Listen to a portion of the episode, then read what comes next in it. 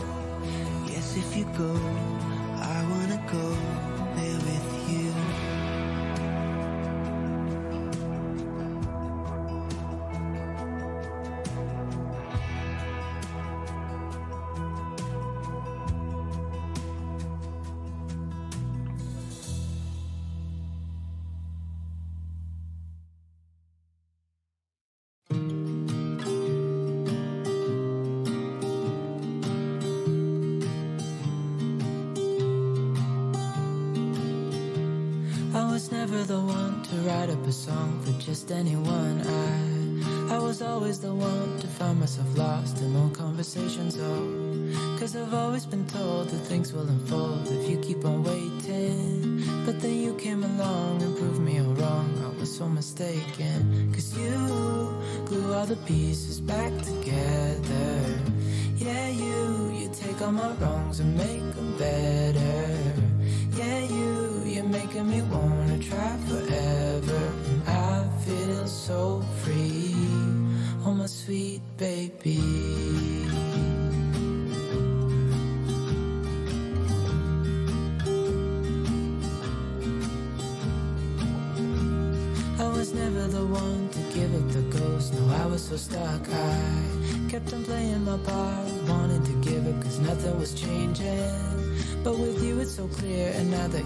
express your colors in every spectrum.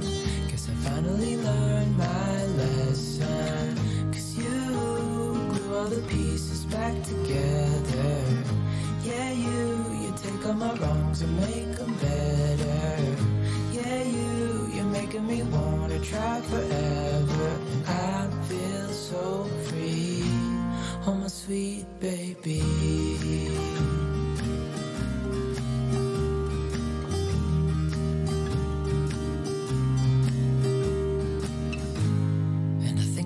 myself, and I'm thinking out loud. We won't need nothing else for the rest of our time, and I know it so well. I will always be by your side. Cause you glue all the pieces back together. Yeah, you, you take all my wrongs and make them better making me wanna try forever. I feel so free, oh my sweet baby.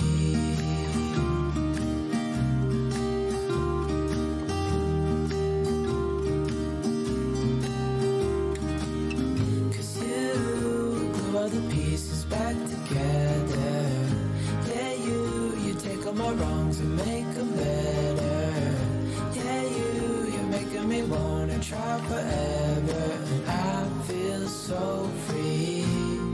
sweet baby.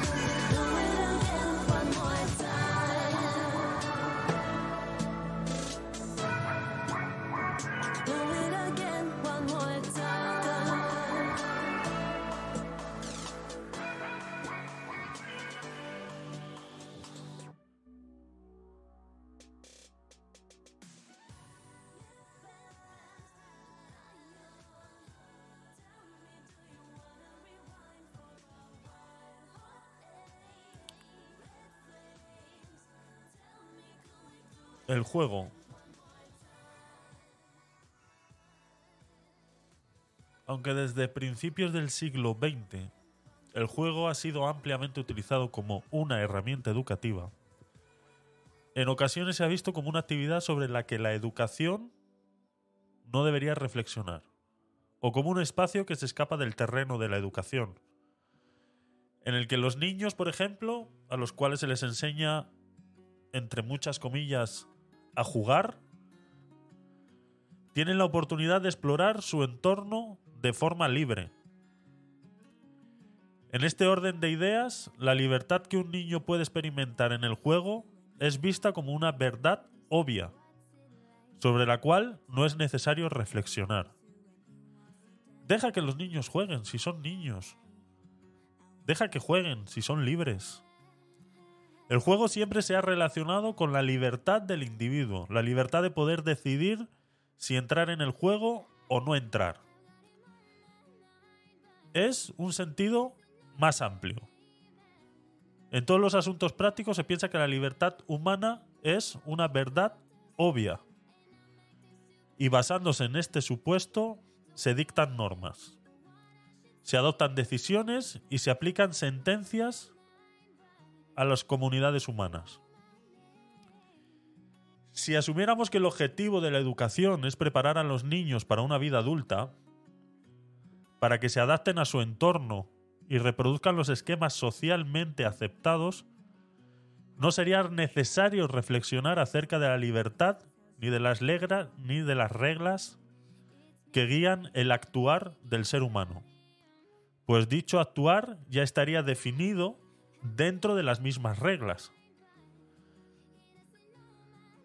No es tan fácil.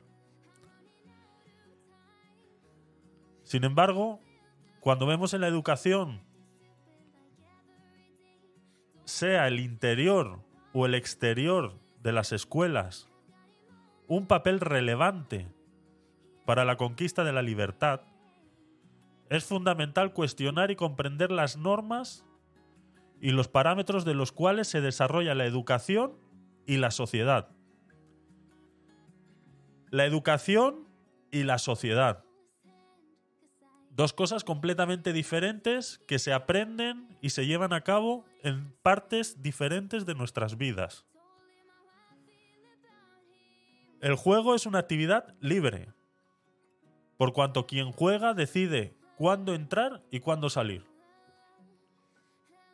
Eso yo creo que nos queda más o menos claro a todos. Ya que el juego, por el mandato de ser juego, deja de serlo. No puedes obligar a alguien a jugar. El jugar siempre está relacionado con la felicidad. Si alguien no se está divirtiendo, no está jugando, no está disfrutando de la situación. Por ende, no se puede obligar a nadie a jugar. Por ende, para jugar se debe ser libre. Uno puede decidir cuándo entrar y cuándo salirse del juego. Compartiendo esta idea más o menos de que la libertad de elegir es de cuándo se entra y cuándo se sale,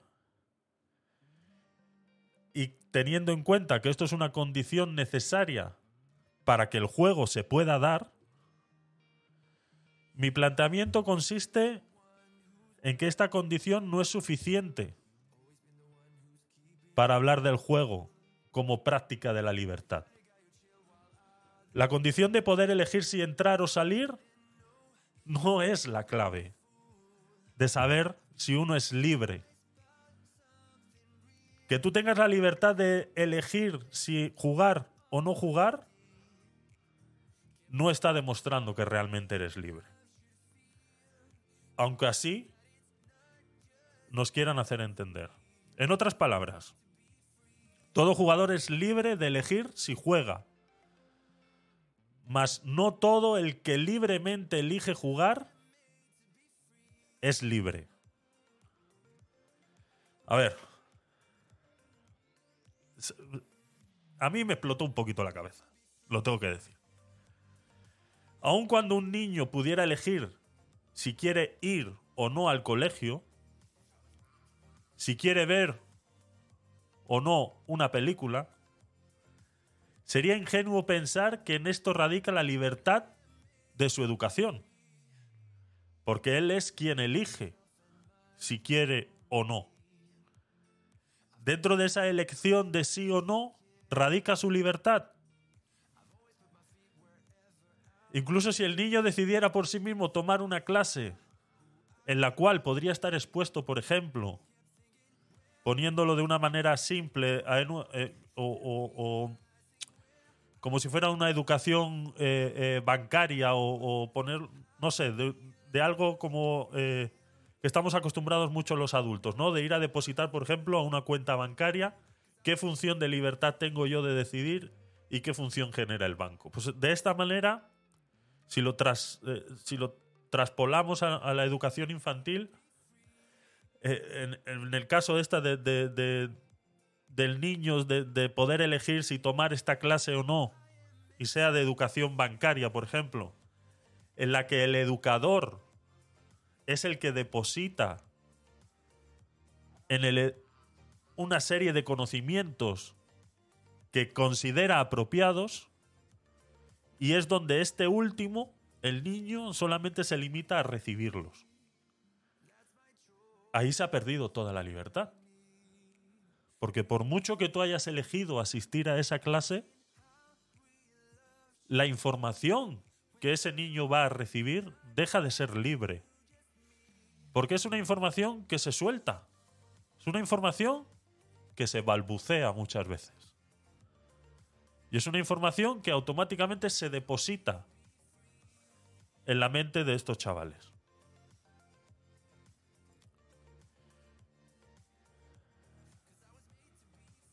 En este sentido, del juego, el contexto y los objetos mediadores del juego, que podríamos decir que son los juguetes, le presentan al niño unos límites dentro de los cuales puede moverse. Por ejemplo, si a una niña se le regala una escoba, puede interpretar el rol de la mamá de la que barre en casa. En este caso, el contexto en que la niña se desarrolla es su hogar. El cual el contexto le puede estar proponiendo unos límites para el juego a través del juguete. Pero asimismo la niña puede jugar a que es un personaje fantástico, una superhéroe, y con esta escoba generar eh, un arma letal con el cual acabar con los malos del planeta. ¿Qué es lo único que ha cambiado? La percepción, la educación y el contexto en el cual se esté educando a esa niña. En este caso, el contexto, que como ya sabéis es una de mis palabras favoritas, le presenta ciertas posibilidades de actuación a la niña. Y dependiendo de las que elija, se podrá decir que está actuando de forma libre o con respecto a dicho contexto. Si tú le das una escoba a una niña y ella decide usarla para barrer, sí, señores, está siendo influenciada por un contexto. Hoy en día nos vemos influenciados constantemente y la gran mayoría de manera inconsciente. No nos damos cuenta de que creemos ser libres, pero en relación a todo lo que nos sucede en nuestro alrededor, dejamos de serlo. Pensamos que hemos sido nosotros los que hemos decidido comernos una manzana esta mañana para desayunar. Y no ha sido así. Ha sido un cúmulo de circunstancias y de contextos que nos ha llevado a que esa mañana desayunemos una manzana. Cuando entendamos cuáles son los contextos y los preceptos que nos llevan a nosotros a tomar esas decisiones que supuestamente están basadas en libertad, entonces es cuando seremos libres de verdad.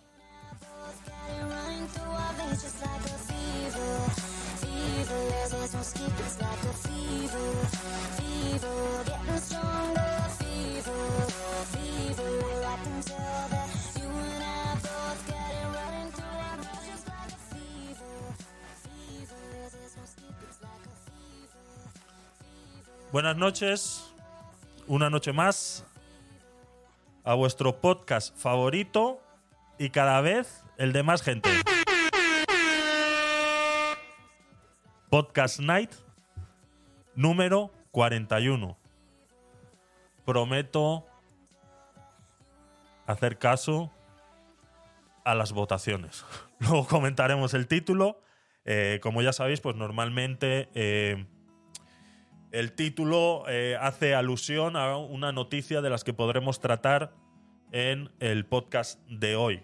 Bienvenido, gracias a todos por estar ahí, gracias a todos los que estáis en TikTok, gracias a todos los que estáis en Twitch y a todos los que estáis en Clubhouse. Joana, buenas noches, bienvenida. ¿Cómo estás? Buenas noches, Javier. Aquí andamos, contenta, viendo Conte- cómo se desintegra mi país. ahí, ahí siempre dando. da- no da puntadas sin hilo, Joana. Ya sabemos que tiene muchas ganas de mm, comentar ciertas cositas hoy. ¿Qué nos depara hoy el mundo político? Pues bueno, tenemos ciertas eh, locuras que están sucediendo y que gracias a la ayuda de Joana vamos a poder esclarecer la gran mayoría de ellas, porque yo estoy realmente un poquito pez en el tema. Eh, por más que leo y releo, eh, se me complica la, situación en, el momento en el que en- entramos en temas jurídicos y qué tendría que ser y qué no es lo que está siendo, ¿no?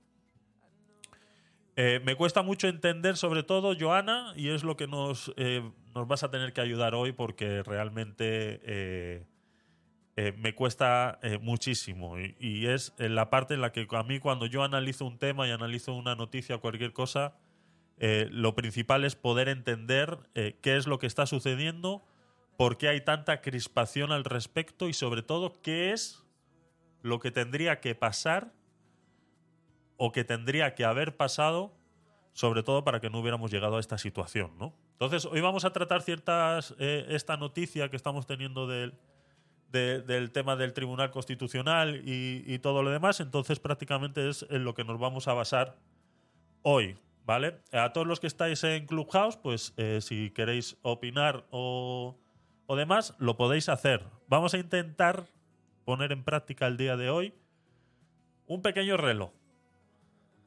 Vamos a intentar limitar las intervenciones. Se podrán hacer todas las que sean necesarias, por supuesto. En ningún momento se, va, se van a limitar eh, en, cantidad, pero sí al menos en tiempo para que las demás personas puedan participar y, sobre todo, que es lo que a través de Clubhouse pues no se gestiona a veces muy bien y es poder permitir que otras personas puedan eh, rebatir lo que esta persona eh, per- sí eh, claro. Ya mismo Joana perdona. Eh, ahí tienes tu guisantito. Ala toma. Que no haces nada más que pedir ya acabas de llegar de verdad. Hombre, a lo que me tienen acostumbrada en este país, claro. Entonces, eh, intentaremos limitar las participaciones de las personas a un minuto. Entiendo que muchas veces pues, es corto y, está demostrado que muchas de las veces es corto. Entonces, por eso la cantidad de intervenciones no va a ser limitada de momento y intentaremos eh, que así fuera. Entonces, tengo un pequeño reloj aquí instalado. Lo tengo programado para que eh, eh, funcione un minuto y 11 segundos. Eso quiere decir que libremente tienes un minuto para hablar y a los 11 se- al minuto y un segundo empieza a sonar un pequeño ruidito y dura 11 segundos. Y eso es para que te avise a ti de que más o menos pues tienes que ir eh, finalizando la intervención de ese minuto. Vuelvo y repito, no se van a limitar la cantidad de intervenciones. Entonces, eh, lo podéis eh, repetir las veces que sean, ¿no? Pero es para que sea un poquito más eh, dinámico, ¿no? Entonces sí, eh, y luego pues todos los mensajes de texto, ya sean en Twitch, ya sean en TikTok, pues se irán eh, leyendo según vayan surtiendo y vaya abriendo un hueco, se van a ir leyendo, ¿no? Y en, y en Clubhouse, pues con que pidáis, levantéis la mano las cosas estas que hacéis aquí, pues Joana con mucho gusto os subirá y, y os bajará o tendrá que hacer las cosas que tenga que hacer.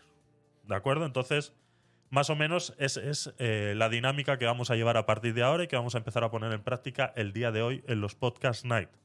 Y luego pues ya abriremos otras dinámicas en otros programas que estamos preparando.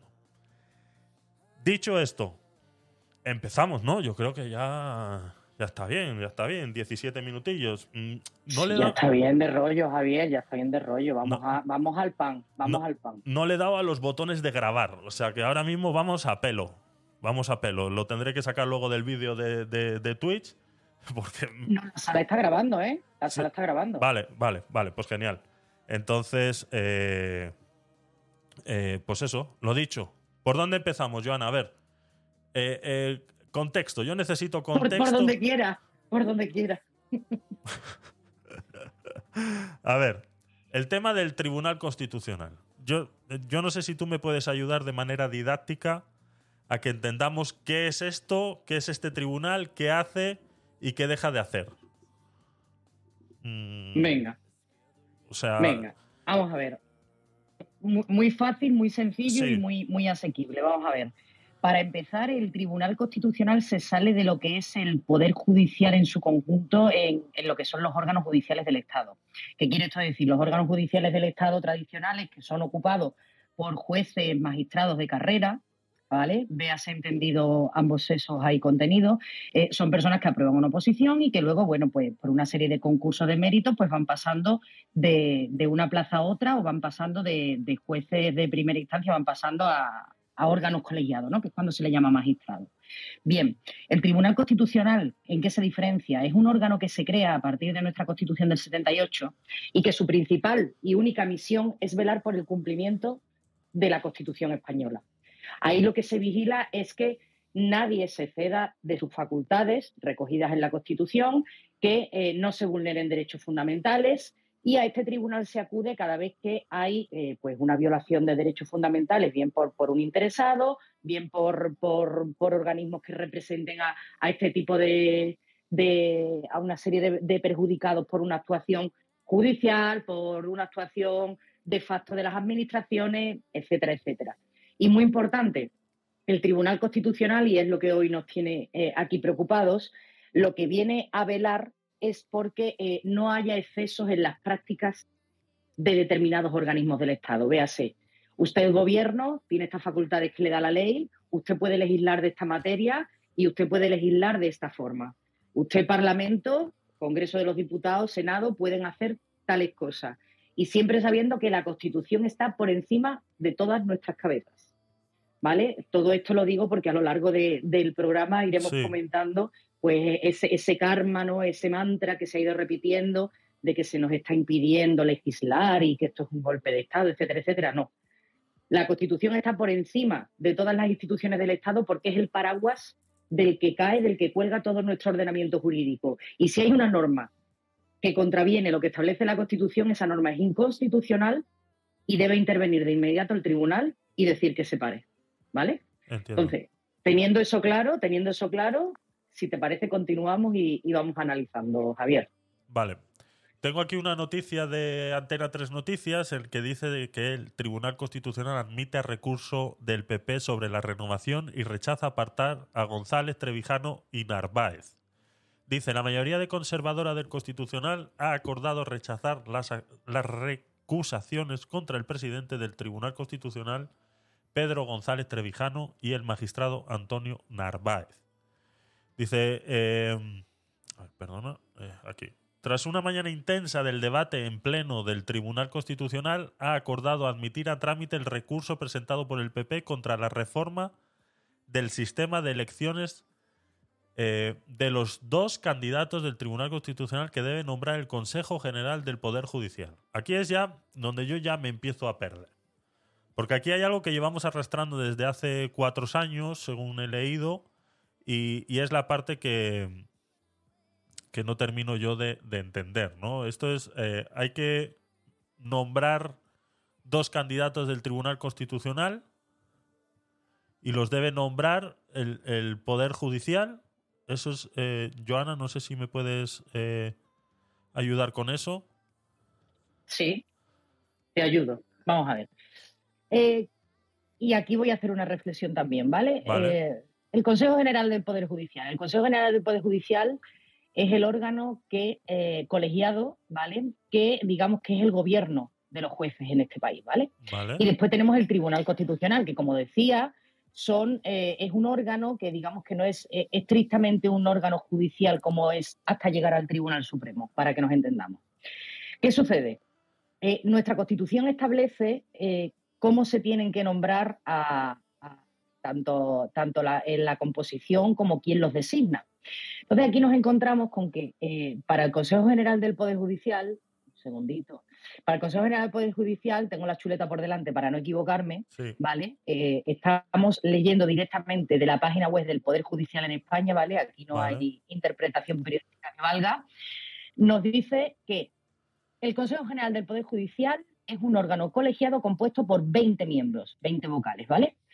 Y dice muy claramente nuestra ley, elegido por las Cortes Generales, Congreso y Senado, entre jueces y juristas de reconocida competencia, ¿vale?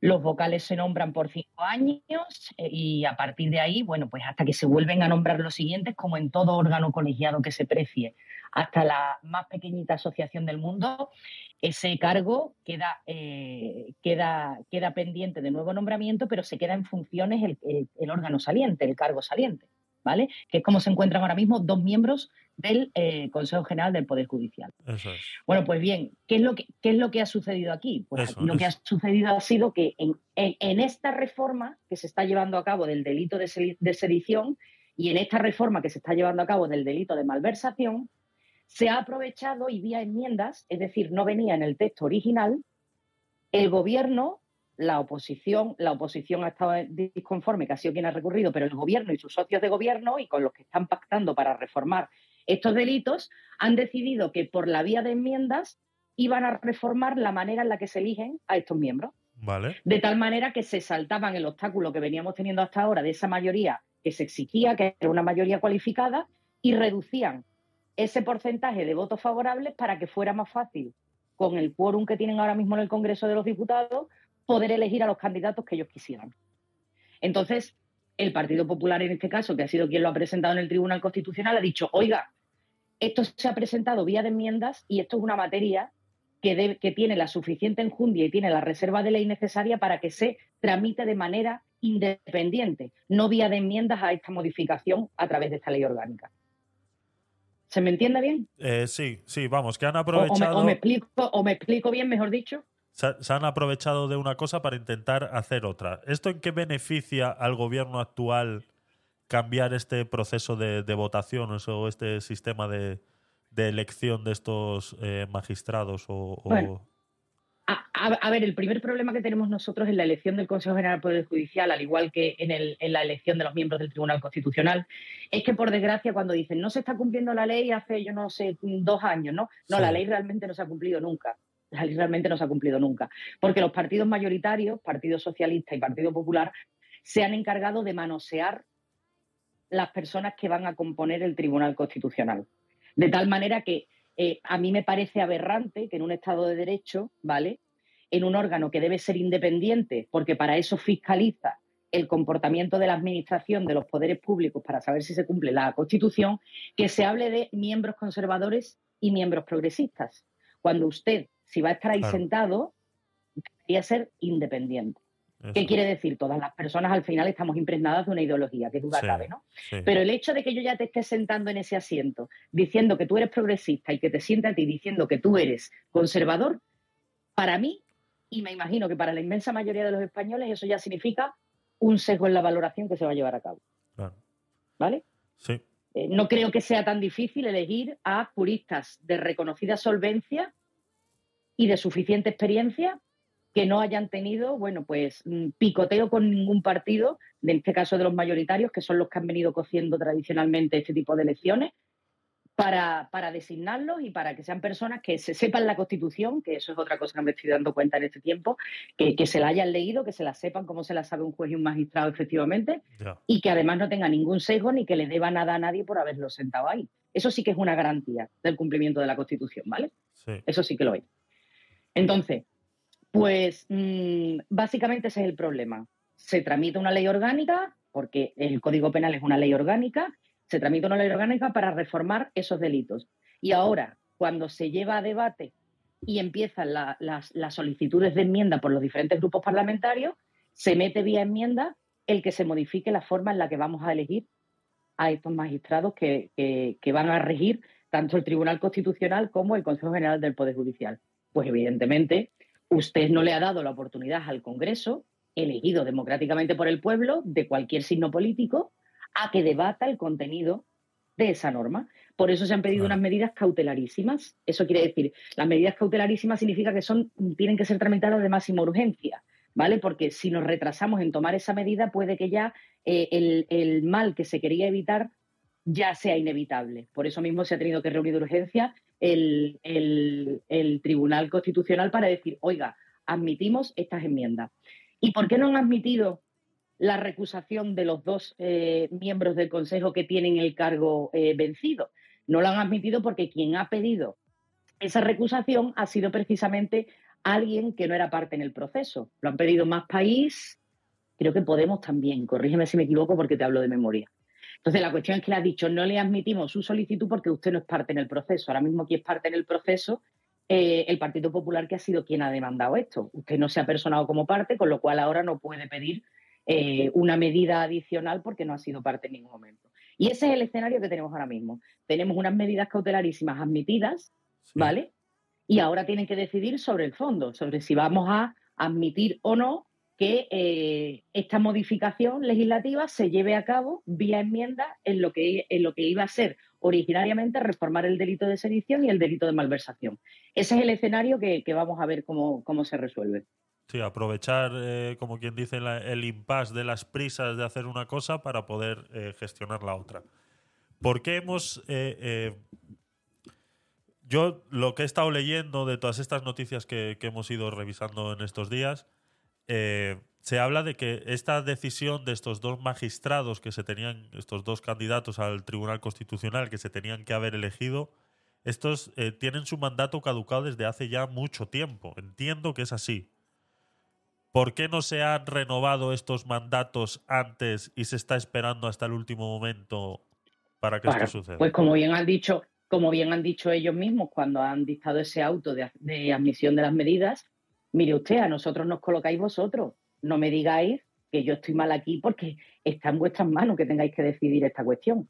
Y es más, ese órgano no se puede quedar vacante, con plazas vacantes. Claro. En tanto en cuanto no se elijan a los nuevos miembros, estos tienen que quedar cubriendo ese puesto que está que se cubra con las nuevas personas que se designen. ¿Me explico? Sí, Aquí el más inocente, si se me permite el término entre comillas, son los propios jueces que están ahí. ¿Vale? Entonces, señores políticos, si ustedes no se ponen de acuerdo que estamos en sus manos, no venga ahora a mí a decirme que encima yo me inhiba cuando yo realmente estoy desempeñando el puesto para el que me designaron en su momento, en tanto en cuanto no se designen a los nuevos. Ese un poco así a grandes rasgos es, es Sí. el escenario que tenemos encima de la mesa, que no es poquita cosa. sí, porque se han escuchado varios comentarios por ahí de, de llamando a los jueces ultras eh, y demás, ¿no? Como echándole a los jueces de que la situación actual, eh, el problema son ellos, ¿no?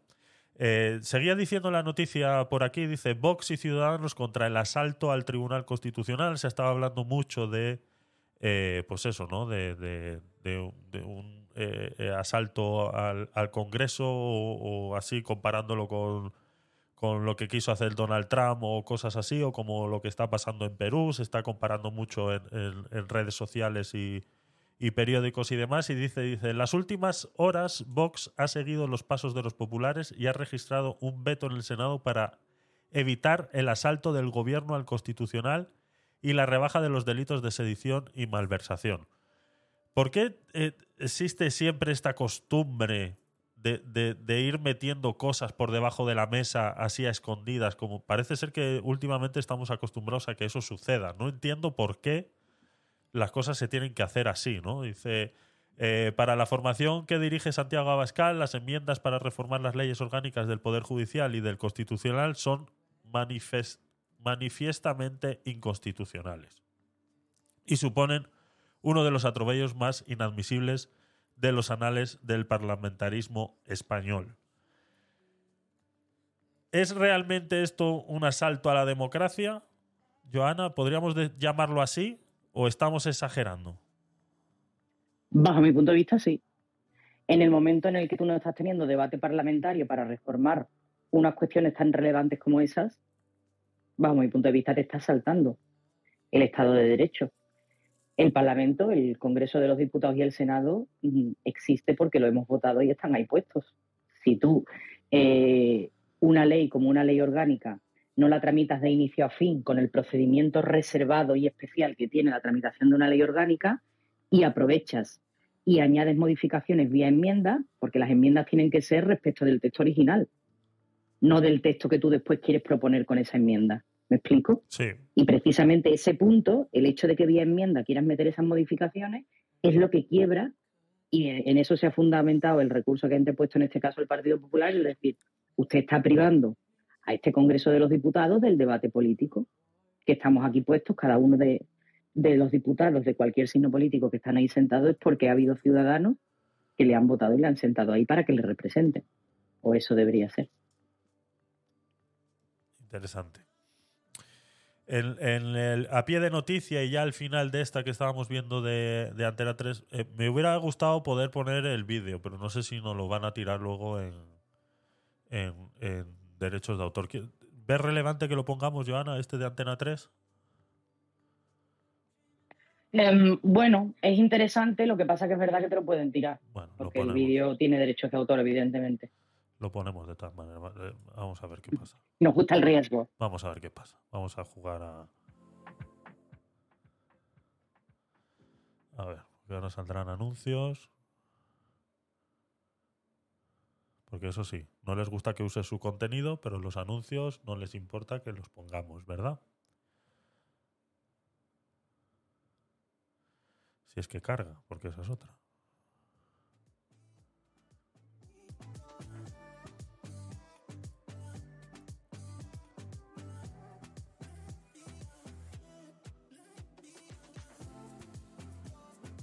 Pues nos vamos a quedar con las ganas, ¿eh, Joana?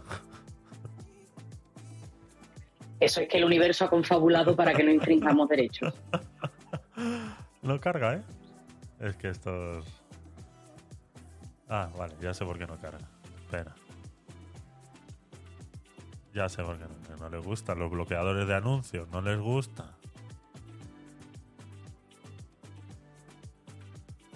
No hay manera. A ver ahora.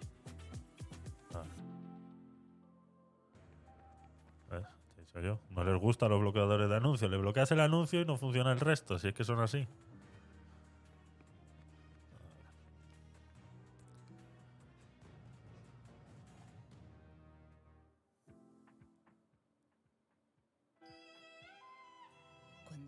Es que es increíble esto de los anuncios. Lord, paga. No estás pagando. Ah, coquino. Pedro, ¿qué tal? Hola Pedro, ¿qué tal? Buenas noches. Bien, bien, bien. Buenas noches. Qué bien. Estamos intentando poner un... Ahí, ahí, La ahí democracia tengo. liberal de la que disfrutamos en los países occidentales es un sistema de contrapesos entre los diferentes poderes del Estado, el ejecutivo, el legislativo y el judicial. Hoy el sistema español de contrapesos está sometido a una prueba difícil. El Tribunal Constitucional debe decidir si permite o no una votación en el Parlamento. Sus magistrados llevan reunidos desde las 10 de la mañana bajo una intensa presión política. De momento sabemos que dos magistrados conservadores que el Gobierno ha querido recusar sí participarán en las deliberaciones. Por tanto, los conservadores tienen todavía una mayoría de 6 a 5. Sobre la mesa hay un recurso de amparo del PP que busca paralizar la reforma del Código Penal en el Senado. Alegaciones del PSOE y de Podemos contra las intenciones del PP solicitando también su personación. PSOE y Podemos han recusado al presidente del tribunal y a otro magistrado conservador. Y Podemos incluso ha pedido hoy al Constitucional que acuda a la justicia europea para que sea allí Eh, Joana, si quieres comentar algo mientras vamos viendo el vídeo, me lo dices, lo paro y, y lo vamos comentando, ¿eh? No, no, a mí me encanta escuchar a Vicente Vallés. Vale. Continúa. donde se resuelva este conflicto. Lo que el tribunal debe decidir no es si la ley que pretende aprobar el gobierno es constitucional o no lo es. Debe decidir si es constitucional el procedimiento utilizado para aprobarla. Y esto es lo que dice el gobierno al respecto. Lo que se está dirimiendo no es solamente una cuestión de ley, sino también la propia legitimidad, la propia capacidad de reputación de este órgano para el futuro. Lo que estamos haciendo es sacar del secuestro a estas instituciones que el Partido Popular tenía sujetadas a una renovación por un simple interés partidista. El sector PSOE del gobierno cuestiona la legitimidad nada menos que del Tribunal Constitucional y esta es, por decirlo así, la parte moderada del gobierno, porque Podemos directamente da por ilegítimo al Constitucional e incluso va más allá. ¿Quién manda en España? ¿Manda el pueblo o mandan unos jueces mm, ultras que se niegan a, a renovarse, que tienen mandato caducado? El deber de cualquier demócrata, en nuestra opinión, es eh, defender tanto el Congreso como el Senado de cualquier intromisión, de cualquier ataque por parte de otro poder, sobre todo si ese poder es un poder que tiene mandato caducado, que es un poder ilegítimo eh, como, es tanto el Consejo del Poder Judicial ahora mismo como el Tribunal Constitucional, porque se están eh, negando a renovarse. Podemos, ya ven, habla en este momento de jueces ultras.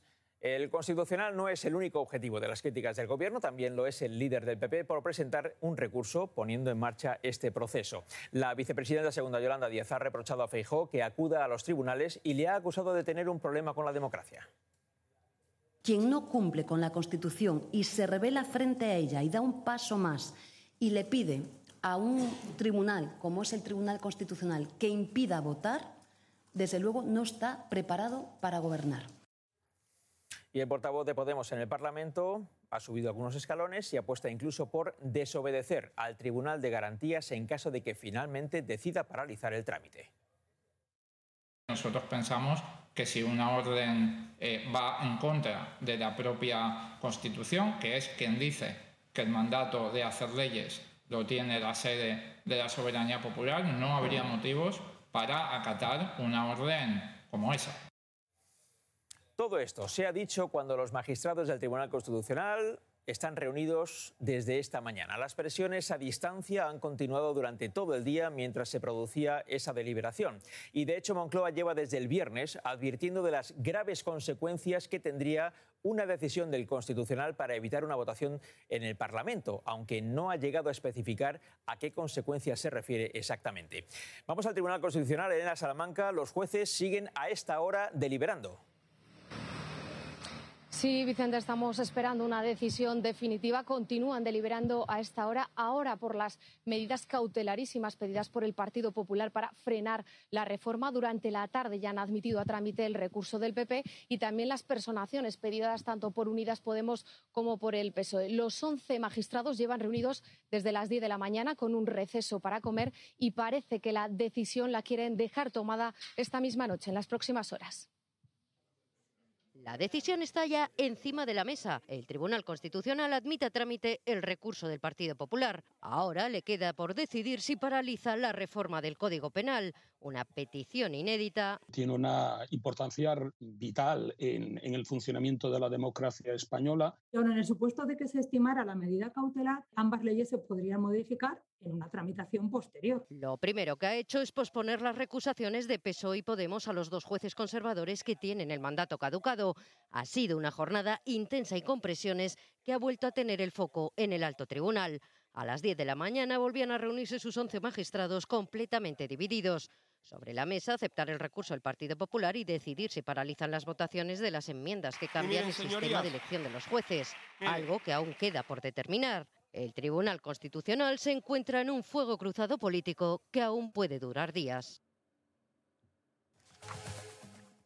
Eh, Joana, eh, les encanta constantemente eh, mezclar una cosa con otra. Yo a mí es que eso es lo que más nervioso me pone de cada vez que tratamos este, este- estos temas. O sea, aquí la única que tiene la culpa de esto eres tú. O sea, Claro, o sea, lo tengo claro. O sea, es que es. o sea, Efectivamente. es- es completamente de acuerdo, ¿no, Laura? Pues es que es así. O sea, nos trae a un- unas cosas a coalición que yo. O sea, ¿por qué? ¿Qué necesidad hay de mezclar una cosa con otra para. para es, es para confundir. O sea, a mí me tienen súper confundidos.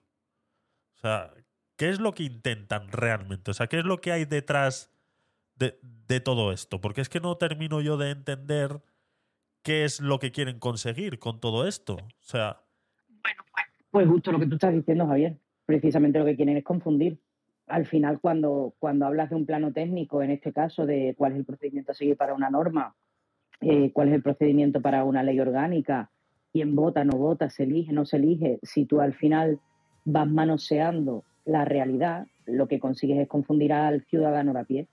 Y confundiendo al ciudadano de a pie, haces que cale que quienes son golpistas son, son los miembros del Tribunal Constitucional, los miembros del Consejo General del Poder Judicial y, bueno, y la humanidad entera menos ellos, ¿no? Y eso, eso forma parte de la hoja de ruta, ni más ni menos. Si tú estás confundiendo permanentemente y, y, no atiendes a quienes saben de esto, véase en ese reportaje que acabas de reproducir en Twitch, eh, precisamente se ve, ¿no? Ahí quienes están hablando son personas que saben muchísimo más que yo y muchísimo más que muchísimas más personas porque eh, son jueces y magistrados, funcionarios de carrera, que llevan estudiado muchísimo, toda su vida. Personas súper preparadas.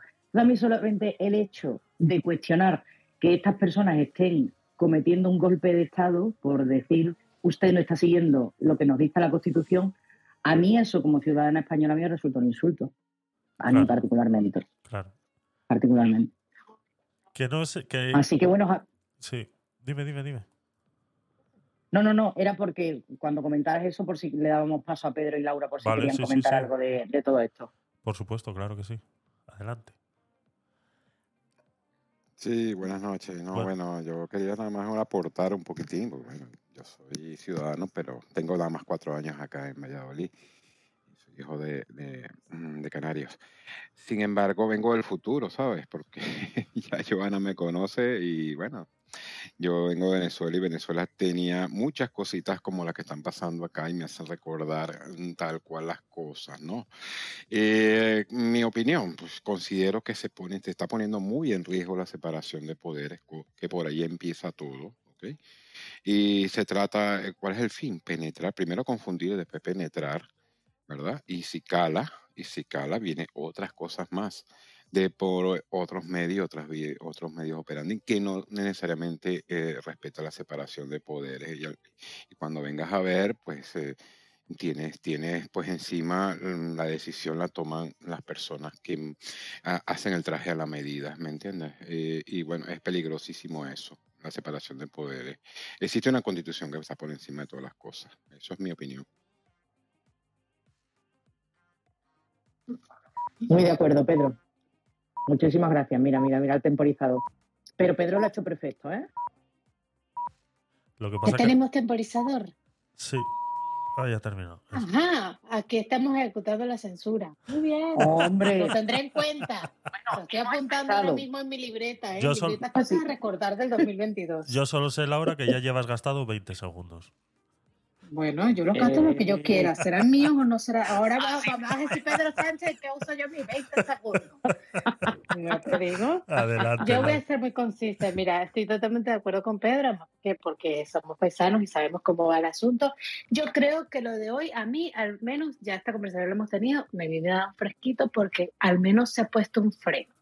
O sea, el asunto creo que la, la razón es para confundir. Estamos totalmente de acuerdo. Ellos se revuelven en, un, en una historia de golpe de Estado y tal. O sea, pero es como si se estuvieran describiendo su propia estrategia. Nosotros queremos montar un golpe manipulando y retorciendo los, los, las jueces y las leyes y, y vosotros no os dais cuenta, ¿no? O sea, esto es un poco lo que ellos dicen. Eh, creo que es para confundir, creo que mucha gente está muy confundida y eso es muy peligroso, estoy de acuerdo con Pedro y con, y con lo que decís vosotros. Y mm, al menos a mí, que hayan puesto un freno, veremos a ver dónde acaba, ¿eh? Tampoco tengo todas conmigo igual que Joana, pero, pero bueno, yo espero, espero que, la conciencia de las personas profesionales que trabajan en el Tribunal Constitucional nos permitan que esta gente cambie la forma de, legislar y cambie la forma de decidir cosas tan importantes como qué jueces van a estar en el Constitucional, etcétera, Mm, porque esa es la primer, esa es la piedra fundacional de una dictadura, de una dictadura del siglo XXI, es decir, no es con golpes ni con ni con ni con tiros ni con nada, sino con leyes, con eh, torciendo la ley, con constitución, con reforma, como que parezca democrático. Así es. Nos dice Javi a través del chat. eh, Puro optimismo. Eso es. Nos dice Javi a través del chat de, de Clubhouse, nos dice, dice, primero con la ley del sí es sí, la culpa era de los jueces por no saber aplicar la ley. Ahora la culpa de la renovación del Poder Judicial es porque son ultras. Ahora los políticos son virgencitas de la caridad asomando la colita puntiaguda por debajo. Así es. Es, es lo que estaba eh, diciendo Laura ahora mismo, ¿no? Es eh, confundir, estar confundiendo todo el rato, intentar escurrir el bulto y, y, que parezca pues que ellos siempre son los pobrecitos y los, los pocos eh, estimados de la situación, ¿no? Se hablaba también, eh, Joana, de, de, de parte de, que es un asalto a, la democracia. eh, se hablaba también de,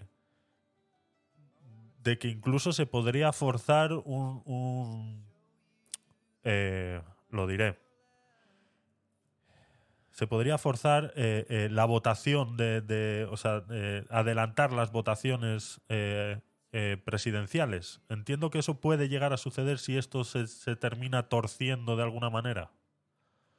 Mm, Bueno, eh, eso solamente puede pasar si hay una moción de censura, si se, si se disuelven las cortes, pero eso al final quien lo decide es el gobierno, con lo cual yo veo complicado que se vaya a anticipar las elecciones, más con el clima que tenemos, que, que todo, todo lo que se, está haciendo es para garantizar y afianzar al actual gobierno en, en su sillón.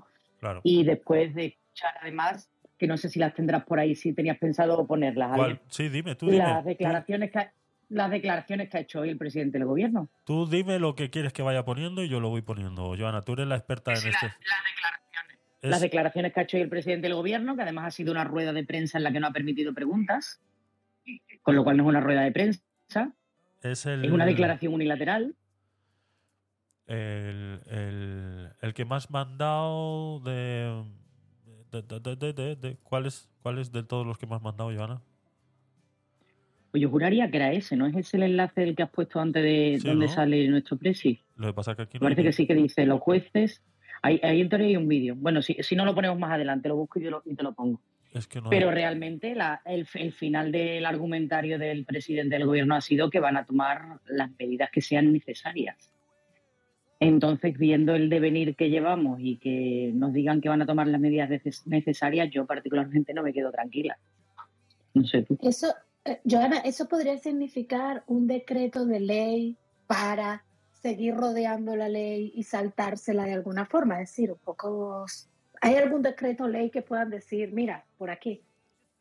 Porque esa es la medida que tienen, ¿no? Sí, puede, puede que haya, vamos, decretos leyes. eh, llevamos el récord en la historia de nuestra democracia. Efectivamente, por eso te lo digo. Vale, vale, que, que los decretos leyes al final lo que suponen es que nos ahorramos trámite parlamentario, con lo cual hay menos debate, se participa menos y se ejecutan más la- las órdenes y los designios inmediatos del, del gobierno. Realmente aquí en este caso eh, lo que se tienen que asegurar sí o sí, a la vista está, es que se modifique el delito de sedición y que se modifique, mejor dicho, que se elimine el delito de sedición y se modifique el delito de, de malversación. Ese es el objetivo que se persigue. Eso no puede ser legislado mediante decreto ley. Con lo cual ellos ahora su principio... Dime. Ese, Jonah, ese no es un, ese no es un objetivo secundario. O sea, es decir, el objetivo primario no sería tener ellos elegir a todos los jueces del constitucional para tener el constitucional acogido de la mano y hacer luego lo que les dé la santísima Ese es real el siguiente objetivo. Ese es el siguiente objetivo. Es decir, yo primero tengo que modificar estos delitos porque me he comprometido con los independentistas catalanes a que esto se tiene que modificar. Y de paso, ayudo a mi socio Griñán eh, en Andalucía, que le han regalado las navidades en casa, ¿vale? Entonces, em, que le ha hecho un gran regalo el Tribunal Supremo y, y a pasar las navidades en casa. Sí, sí, es la realidad, es la realidad. Con dinerito al menos, ¿eh? No, no como... Exacto, Sí, eso es, eso es así mismo. Entonces, ese es el primer objetivo, pero claro, el siguiente, el siguiente, porque ya está claro, ya está claro cuál va a ser la vía por la cual se va a convocar el siguiente referéndum en Cataluña, que eso se va a hacer, yo al menos no tengo ninguna duda. Eso se va a hacer vía convocatoria del presidente del gobierno, que tiene la facultad de hacer referéndum consultivo, ¿vale? Entonces, eh, como eso lo impugnará quien no esté de acuerdo y crea que eso es una violación del Estado de Derecho, porque usted está decidiendo sobre la estructura territorial del Estado, pues si yo tengo a quienes sean más de mi ala en el Tribunal Constitucional, lógicamente las resoluciones van a ser más de mi gusto que las que se están haciendo hasta ahora. Es todo eh, una serie de objetivos escalonados, pero que estos objetivos están previstos hace mucho tiempo. Esto no lo digo yo, esto lo ha dicho eh, el, representante en el Congreso de los Diputados de, de Esquerra, ¿vale? El Rufián, eso lo ha dicho él. Que todo esto que se está haciendo ahora estaba planificado en la hoja de ruta como contraprestación a que le apoyaran a formar gobierno. Y ahora es cuando se está ejecutando. Han tenido la mala suerte de que en medio les ha tocado una pandemia, pero bueno, ahora vamos al pan y vamos a cumplir lo que quedamos en su día. O sea, que, además, o sea, quiero decir que, que- no es que sea algo que se esté ocultando y lo estemos descubriendo que somos, que somos magníficos, sino que es que ellos lo han dicho y están siendo muy transparentes en cuál es su hoja de ruta, ¿vale? Lo que pasa que el resto de los actores del Estado, del Estado de Derecho, pues tenemos que estar pendientes de que no se vulneren nuestros derechos constitucionales, sin ningún género de duda. Así es. Ellos, el modo operandi que has dicho es verdad, que ellos con esto quieren crear un precedente, a ver si cala, una vez que cale, como vuelvo, vuelvo al modo operandi, eh, confundir, ¿verdad? Primero confundir, después dividir, después de confundir y dividir, poner lo que ellos quieren y usar el, eh, inclusive si hay que hacer uso del dinero y comprar, compremos, ¿ok? Y después, bueno, ya el traje empieza a coger medidas, ¿me entiendes? Y ese es el modo operandi. Y lo otro es eh, mm, ponerse las medidas al revés, llamar a- al otro lo que ellos están, de lo que ellos están pecando, mejor dicho. Hay un dicho muy canario que no lo voy a decir aquí porque llámalo prostituta antes que te llame a ti, ¿me explico? Algo así. Eh, que bueno, son otras palabras, pero eh, es eso, es eso.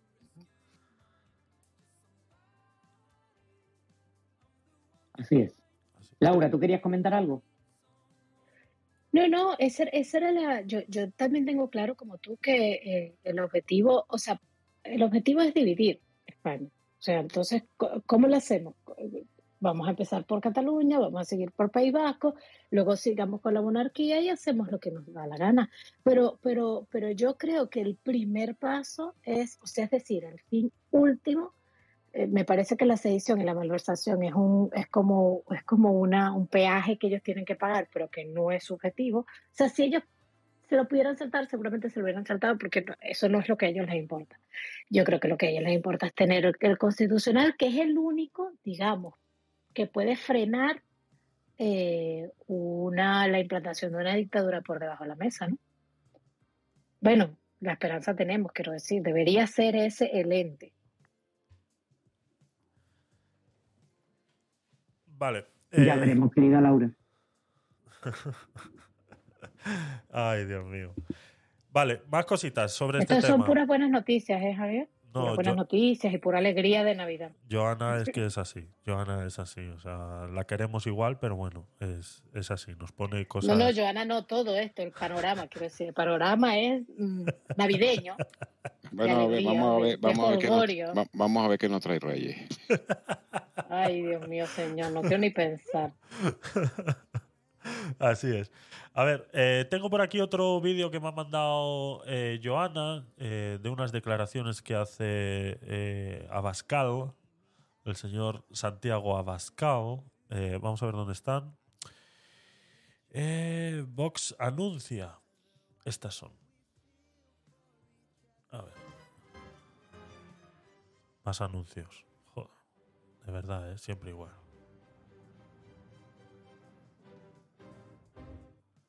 No debemos desviar la atención del verdadero golpe que protagoniza hoy el señor Sánchez y todo su gobierno.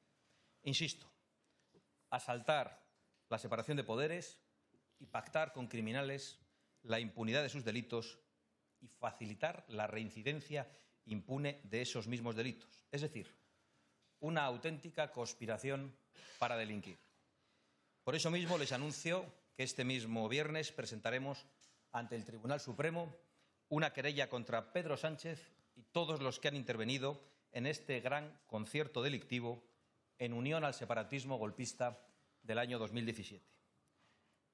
Les anuncio igualmente que seguimos trabajando sin descanso en el planteamiento de una moción de censura. Tal y como venimos reiterando desde la investidura de este gobierno ilegítimo, millones de socialistas se han quedado sin representación en España y sin representación en este hemiciclo por la traición y las mentiras del señor Sánchez.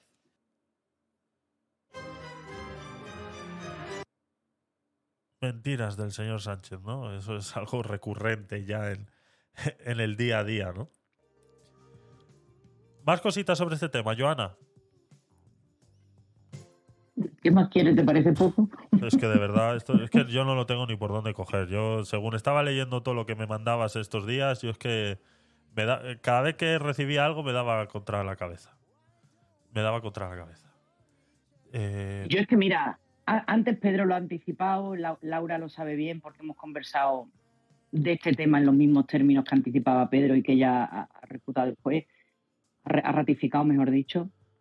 Em, yo aquí en esta red social donde estamos ahora mismo, bueno, donde estoy yo ahora mismo, yo aquí he aprendido muchísimo, porque yo aquí en España había escuchado hablar de lo que pasaba en Venezuela, pero yo no sabía bien lo que había pasado en Venezuela, ¿no? Entonces, gracias a estar aquí, a compartir tantos ratos con tantos venezolanos, mm, yo me he ido enterando de estos pasos, ¿no? Entonces, al final, mm, he tenido una opinión más formada de cuáles han sido los pasos que se han seguido allí, por qué esa diáspora de los venezolanos, por qué están sufriendo los venezolanos y, y en qué situación se encuentran ellos, ¿no? Y al final, ¿cuántas veces, cuántas veces en los casi dos años que llevo aquí en esta red social me han dicho esas palabras que ha dicho Pedro? Nosotros venimos del futuro. sí. Entonces, cuando yo he ido viendo los pasos, no te imaginas la de veces y cuántas veces me acuerdo de esas palabras que me han dicho tantas veces, tantas veces. Y, y ahora que las acaba de, de recordar, digo, macho, es que han sido tantas conversaciones en las que me han ido contando cosas que se están reproduciendo aquí literalmente, que por eso mismo a mí me angustia aún más, ¿no? Porque mm, muchas veces escucho, no, pero esto no es nada, esto se va a controlar. Bueno, se va a controlar o un día deja de controlarse. O un día deja de controlarse. Claro. Es que un golpe de Estado no se da solamente como en el 23F, es que un golpe de Estado se da de muchísimas formas. ¿Entiendes? Sí, Entonces, sí, sí, eh, los derroteros que estamos adoptando son tremendamente peligrosos. Yo no sé si. A mí me, me encantaría subirme a, no sé, a la plaza de cada pueblo y decir: españoles, por favor, vamos a estar atentos a lo que nos está pasando, que han sido muchos años de conquista por nuestros derechos y nuestras libertades. Yo mm, no había nacido cuando, cuando se creó nuestra Constitución española. Fue una Constitución de consenso. Fue una constitución en la que los que antes se disparaban ahora llegaron a un consenso, se sentaron en una mesa y recogieron un texto constitucional para que viviéramos en paz. Y yo ahora mismo eso lo veo en peligro, Javier. Entonces a mí me preocupa. Yo jamás pensé que en mi vida, después de eso, después de, de- de lo que hemos escuchado, bueno, los que estamos aquí, lo que hemos escuchado de, de nuestra familia, de lo que se pasó en una guerra, de lo que se pasó eh, por esa confrontación en la que los propios hermanos se mataban, eh, tanto odio que había en la sociedad, que, que esas personas decidieran perdonarse, decidieran poner un punto y aparte y empezar a hablar, a dialogar, a debatir y a constituir un Estado de Derecho. Yo nunca pensé, además con lo que he estudiado, que yo me fuera a ver en esta situación, te lo digo sinceramente, y puede, puede sonar catastrofista, ¿vale? Puede sonar, pero realmente quizá como yo puedo tener esa conciencia de las implicaciones legales que tienen los pasos que se está dando, Claro. a mí me angustia especialmente, te soy sincera. O sea, yo no, yo no frivolizo con este problema, a mí me angustia, francamente, ¿no? Entonces, pues sí. Está claro, Pedro, que, está claro que hace falta ser un poco más, Sí. más didáctico en este tema para que la gente de, Sí, de a pie eh, entienda, ¿no? Efectivamente es así. Eh, de hecho, mm, este no, no, no, o sea, la finalidad de todo no es este, este, este paso que está ahorita, esta, digamos, esto es una soli- simplemente eh, va a ser una bola de humo o un trapo rojo de tantos trapos rojos que van a venir. ¿ok? ¿Para qué?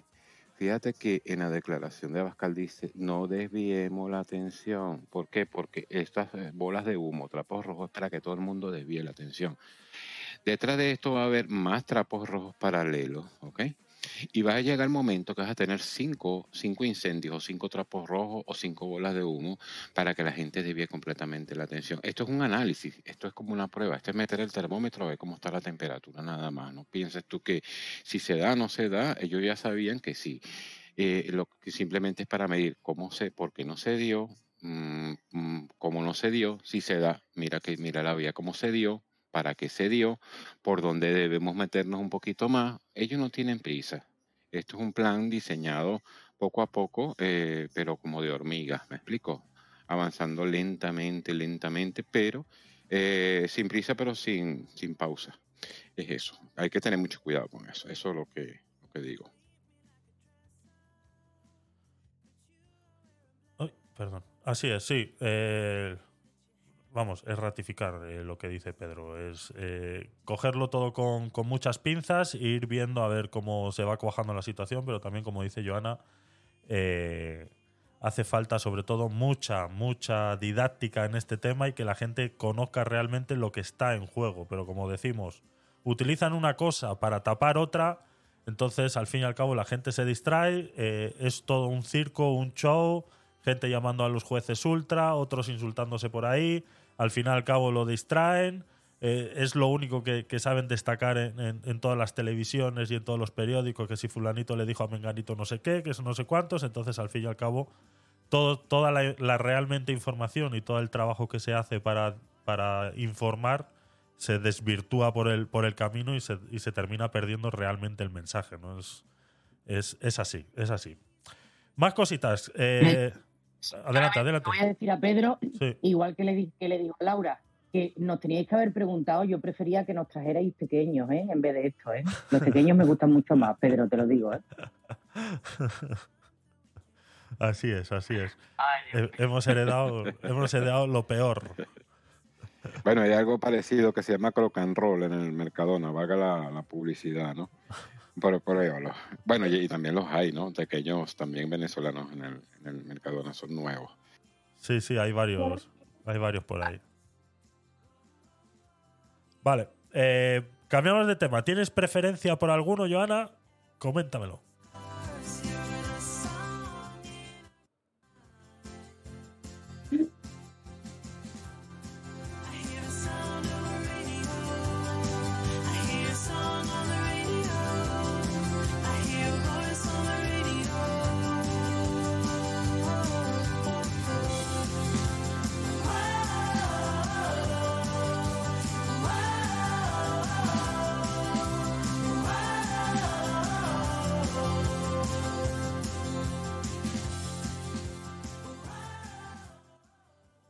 ¿Cuál es el siguiente, Joana? ¿Cuál te apetece? El que quieras, Te el das- que quieras. No sé si te, te- te te- apetece Qatar. Estoy No en sé. tus manos el día de hoy. El- el- la que me mandaste del cerebro del Qatar Gate mantuvo contactos con los servicios Sí. secretos marroquíes. ¿Cómo te gusta? Sí, sí. Repasito esta noticia, si te parece. Por supuesto. Eh, Leo, Leo, ¿de acuerdo? El cerebro del Qatar Gate mantuvo contactos con los servicios secretos marroquíes. Eh, Panzeri tuvo varias citas con un turbio agente involucrado en yihadismo. Dice, maletas llenas de dinero, una atractiva mujer rubia de esas que enloquecerían a Alfred Hitchcock y, poten- y potencias extranjeras intentando socavar a las instituciones occidentales. Esta trama, esta trama de película se completa con otro elemento hasta ahora desconocido para completar el guion, la aparición de los servicios secretos. Esta señora ya ha dicho hoy, eh, así actualizando un poquito esto que está saliendo aquí, ya ha admitido hoy que ha hecho varias cositas, varias cositas turbias. Dice, eh, aunque en un principio se creía que la investigación de esta trama comenzó en el mes de julio, lo cierto es que las nuevas pesquisas aseguran que se retoman mucho más atrás.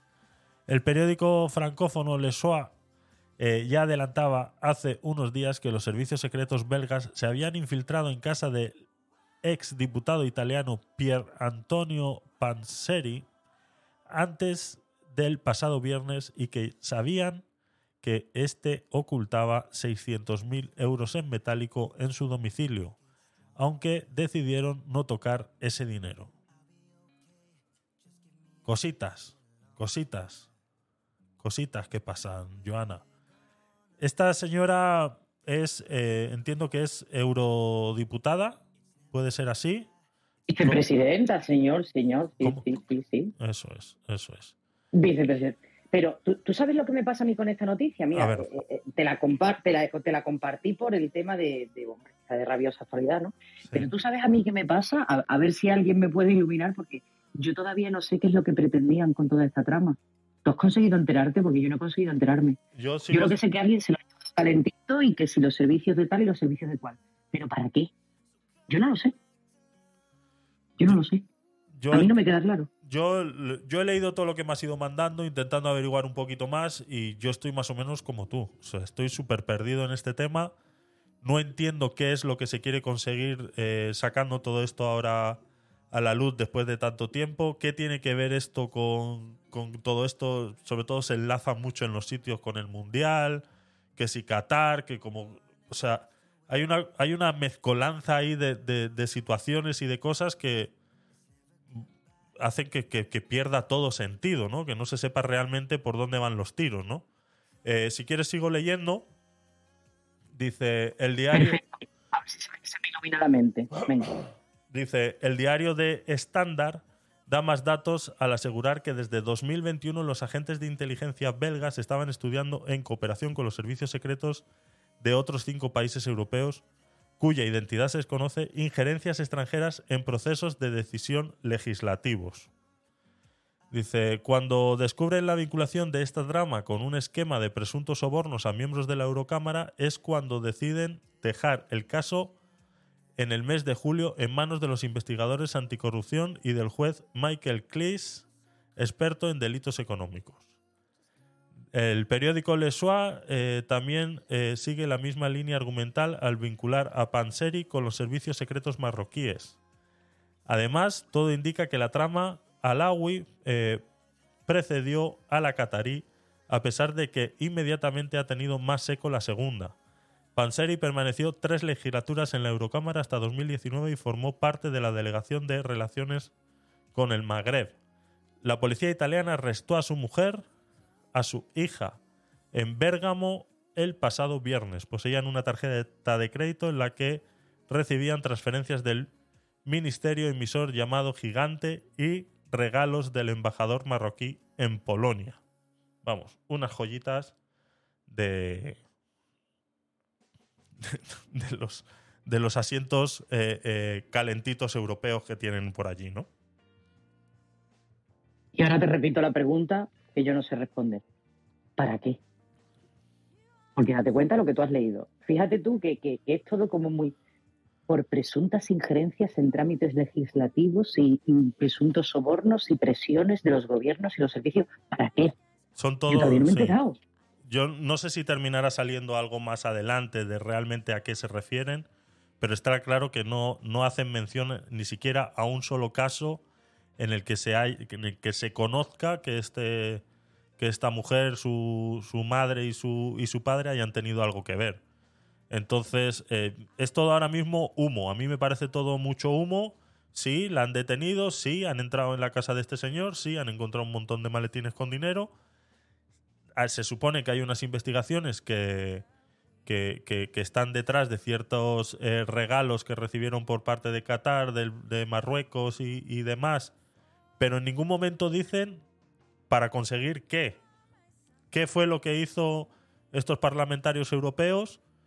eh, dónde influenciaron y qué es lo que han hecho a cambio de recibir todo ese dinero. No sale en ningún sitio. O sea, ahora mismo yo no sé si es que será secreto de sumario o alguna cosa así, pero no sale realmente un caso en el que se haya establecido este, este intercambio de, de- de poderes, ¿no? Entonces, eh, no sé si tendremos que esperar un tiempo a ver si van saliendo cosas. Si es verdad que hoy, eh, por lo que he visto yo, ya esta señora ha admitido que sí, que ha recibido sobornos. Entonces, eh, no sé si, si más adelante recibiremos más información sobre este tema. Un poco más. O sea, podemos hablar de Mohamed, podemos hablar de quien quieras, pero vamos. Ahora que la RAE ha admitido el término conspiranoico, ¿vale? Que ya estamos hablando con propiedad porque está en el diccionario, ¿vale? Yo, yo, yo aquí voy a ser conspiranoica. Claro. A mí me da la sensación que cuando, cuando ha salido a la luz esta información, es porque lo realmente importante no se conoce. Claro. Y estarán Yo lo dejo ahí. Y será como Esa será como un, un tirón de la alfombra, ¿no? Para ver qué es lo que cae. Puede ser que sea. O eso, o porque mientras te estás entreteniendo por este camino, por el otro Ya. están pasando otras cosas y tú no te enteras. También, Mm.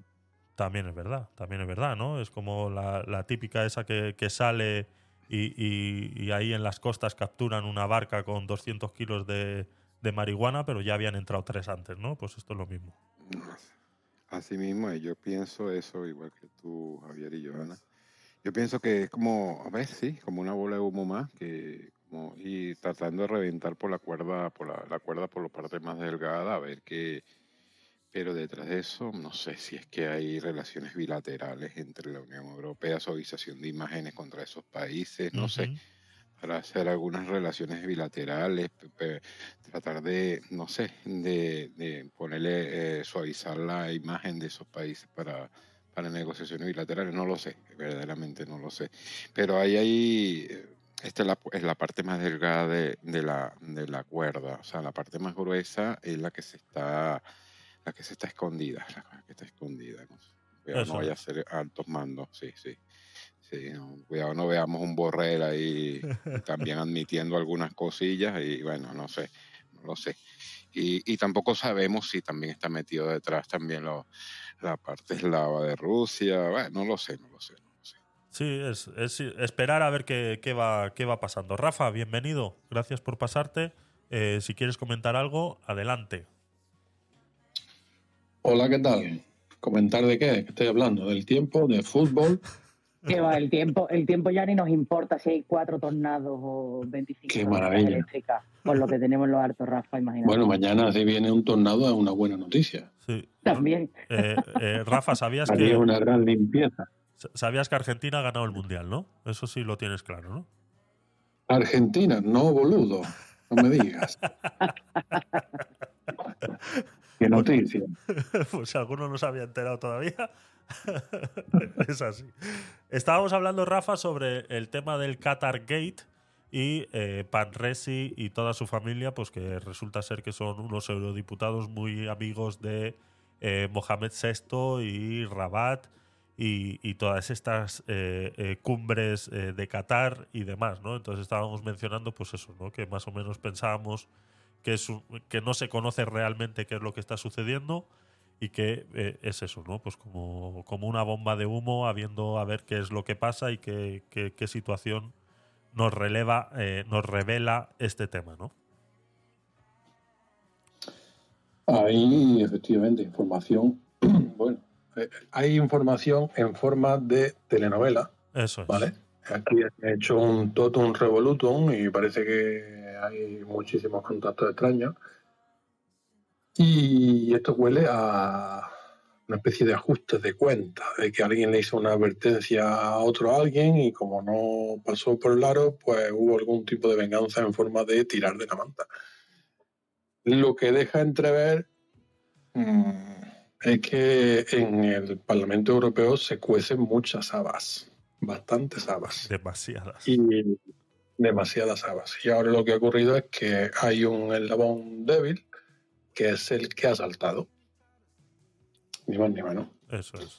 No, no tengo otra forma de verlo. Seguramente esto, pues, si alguien sigue haciendo advertencias y, y llevándolas a cabo, pues habrá más, más capítulos de esto, de esto, de esta intriga Eso es. por capítulo.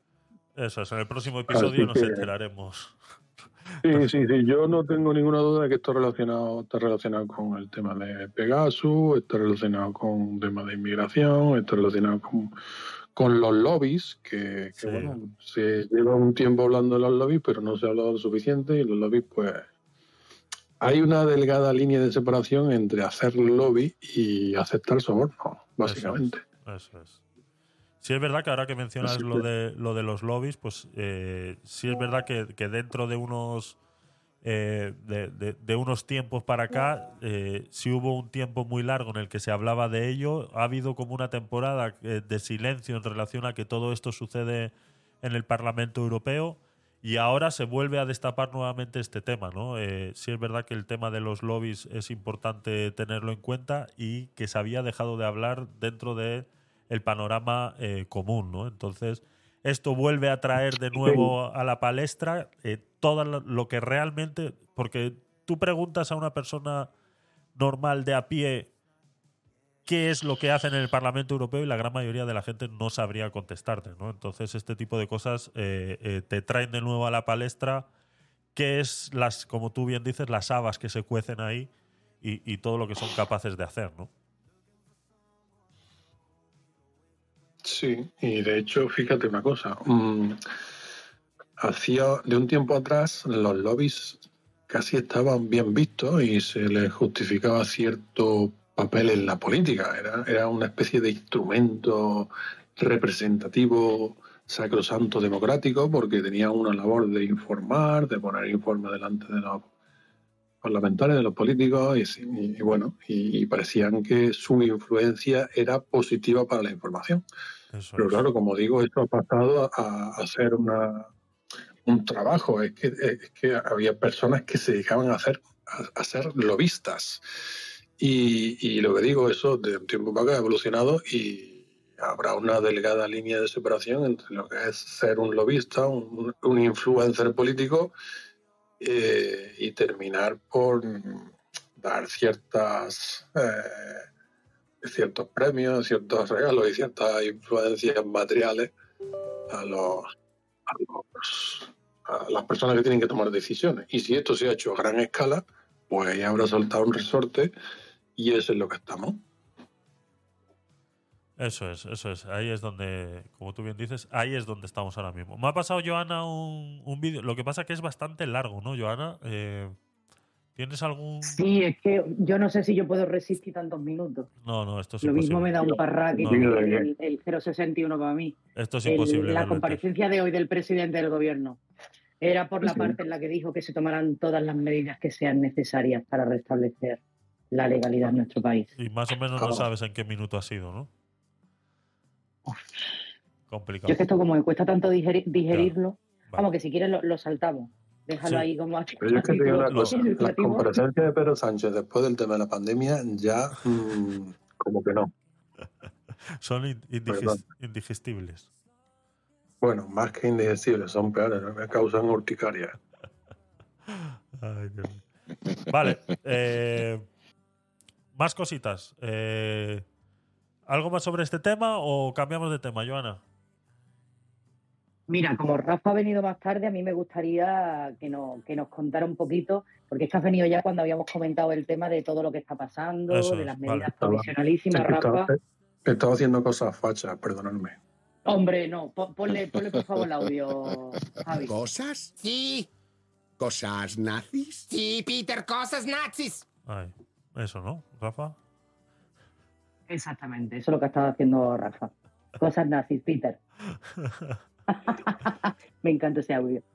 Bueno, Rafa, resumen, ¿qué te parece lo que está pasando? A ver, pues lo que está pasando es lo que hemos comentado, es una situación inédita y forzada. Yo, obviamente, independientemente del carácter político jurídico en que esté basado, es una, yo creo que todo el mundo estará de acuerdo en que es una, una situación forzada a la que se ha llegado aquí mm, no de forma casual. Y, y evidentemente tiene un fin y un aprovechamiento político, no tiene más INRE.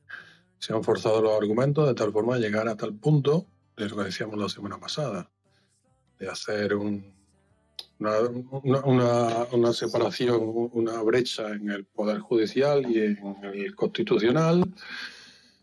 Y lo que no sabemos es quién será el último en dar el golpe en la mesa, básicamente.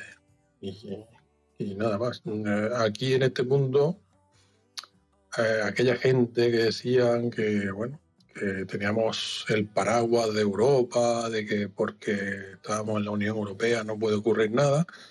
Bueno, volviendo otra vez al tema europeo.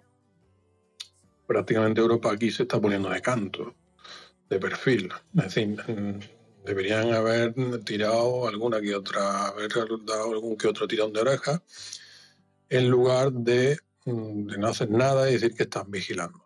A ver, cuando se trata de otra de otro país, como han sido Polonia, Hungría o Rumanía, creo, pues allí han, allí han tirado las orejas, han condicionado los fondos europeos al cumplimiento de ciertas, de ciertas decisiones, etcétera, etcétera. Pero aquí me imagino que también debido a la campaña mediática que está haciendo Pedro Sánchez en el exterior y, y sobre todo en Europa, pues se lo están permitiendo todo, sinceramente. Eh, yo no veo al lugar que con la excusa de que hay que cumplir la Constitución y que todo el que no cumple la Constitución, de la forma que él quiere, por supuesto, no es un constitucionalista y él quiere cumplir la Constitución porque quiere renovar el, poder, el constitucional y el Poder Judicial, pero, oye, me parece que quiere cumplir la Constitución solamente en Madrid.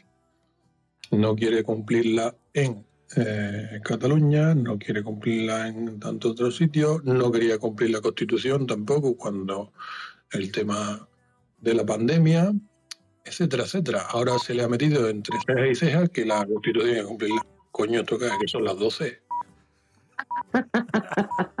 Desconexiones, desconexiones territoriales, Rafa. Que calladito ya se dice. Se lee, se lee calladito. 12 de la ¿A ti noche. qué te parece que nos pongan la censura? Pregunto. Censura, en serio, pero si no he dicho nada. Me he comedido. No, que ya, que ya has hablado mucho. Que se dice que has hablado mucho ya. Ah, que eso es que he hablado mucho, carajo. Bueno, entonces voy a hablar, voy a hablar en abreviatura para que sea más corto. Sí, que a ver si vas a tú de mi emoji. país. Cuidado. Con emoji, Rafa, que tú sabes que ahora mismo con emoji y con sticker podemos mantener una conversación perfectamente. Vale, voy a ello. Ay, Dios mío. Puede que nos quiten la vida, pero jamás nos quitarán la libertad. Bueno, no hay que ser tan agresivo, no hay que ser tan agresivo, Rafa, poniendo esos emoji, ¿eh? Esos. Sí, el, aquí no es pasivo, pasivo agresivo, pero, pero bueno, ¿qué es? Eh, Está abusando, está abusando de la confianza ya. O sea, la moderación, la moderación. Joder, joder, joder.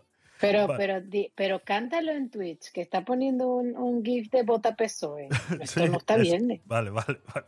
Sí, eso es, Laura, correcto. Para, para los que estáis en, en, en Twitch, contexto. Eh, tenemos aquí una persona en Clubhouse que está poniendo unos emojis de bota PSOE. No sé qué pensáis vosotros.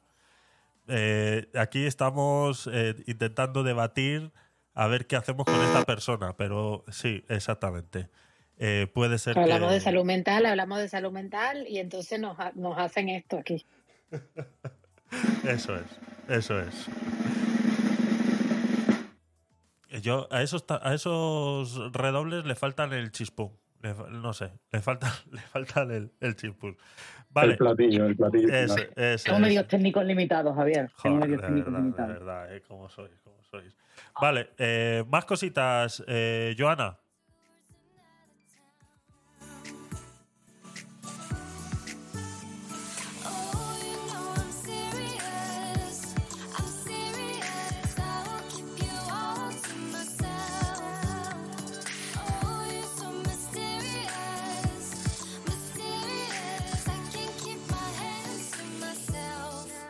Next topic, Joana.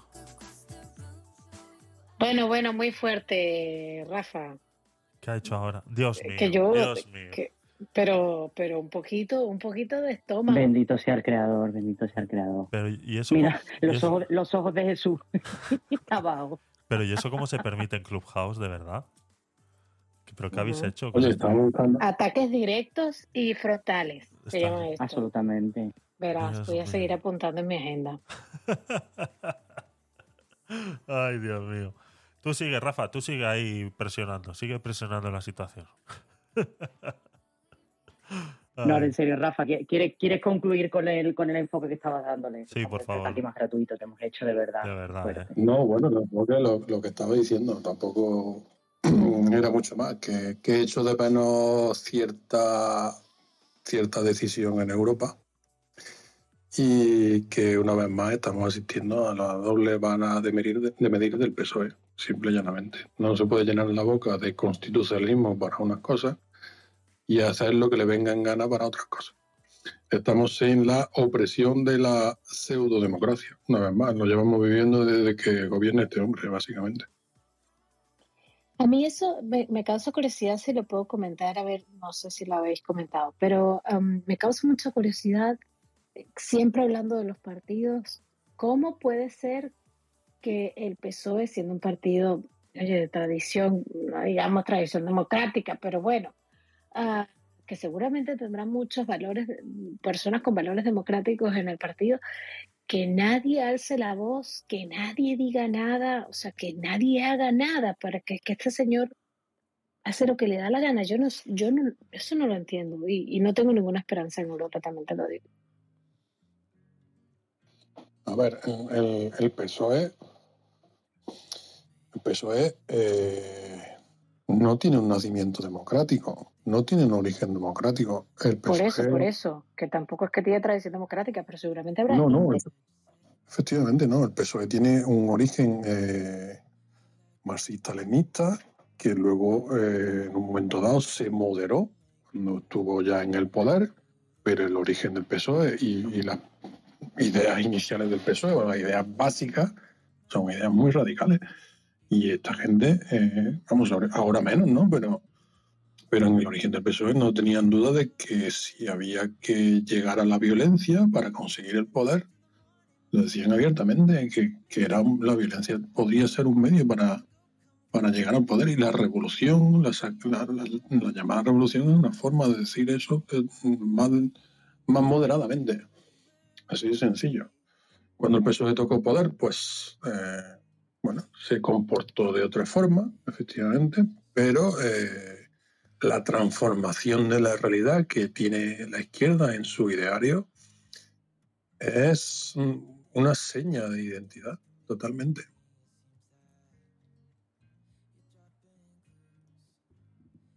Pero el eh, este Pedro Sánchez es mucho más cercano a Podemos en todos los sentidos que, a- que al PSOE, al menos al que yo conozco. Que es verdad que, que yo no tengo mucho conocimiento del PSOE y seguramente me faltan muchas historias porque como salieron la- la- los temas de los seres y todas estas cosas, son cosas que están allí que uno no las tiene día por día, ¿no?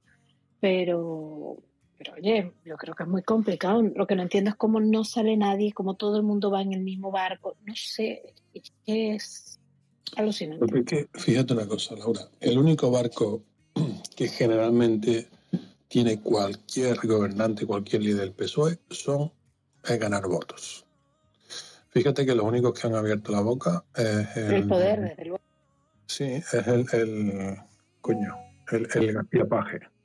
García Paje, independientemente de que a lo mejor su opinión política nos parezca más sensata, es una opinión condicionada por mantenerse él también en el poder, sinceramente.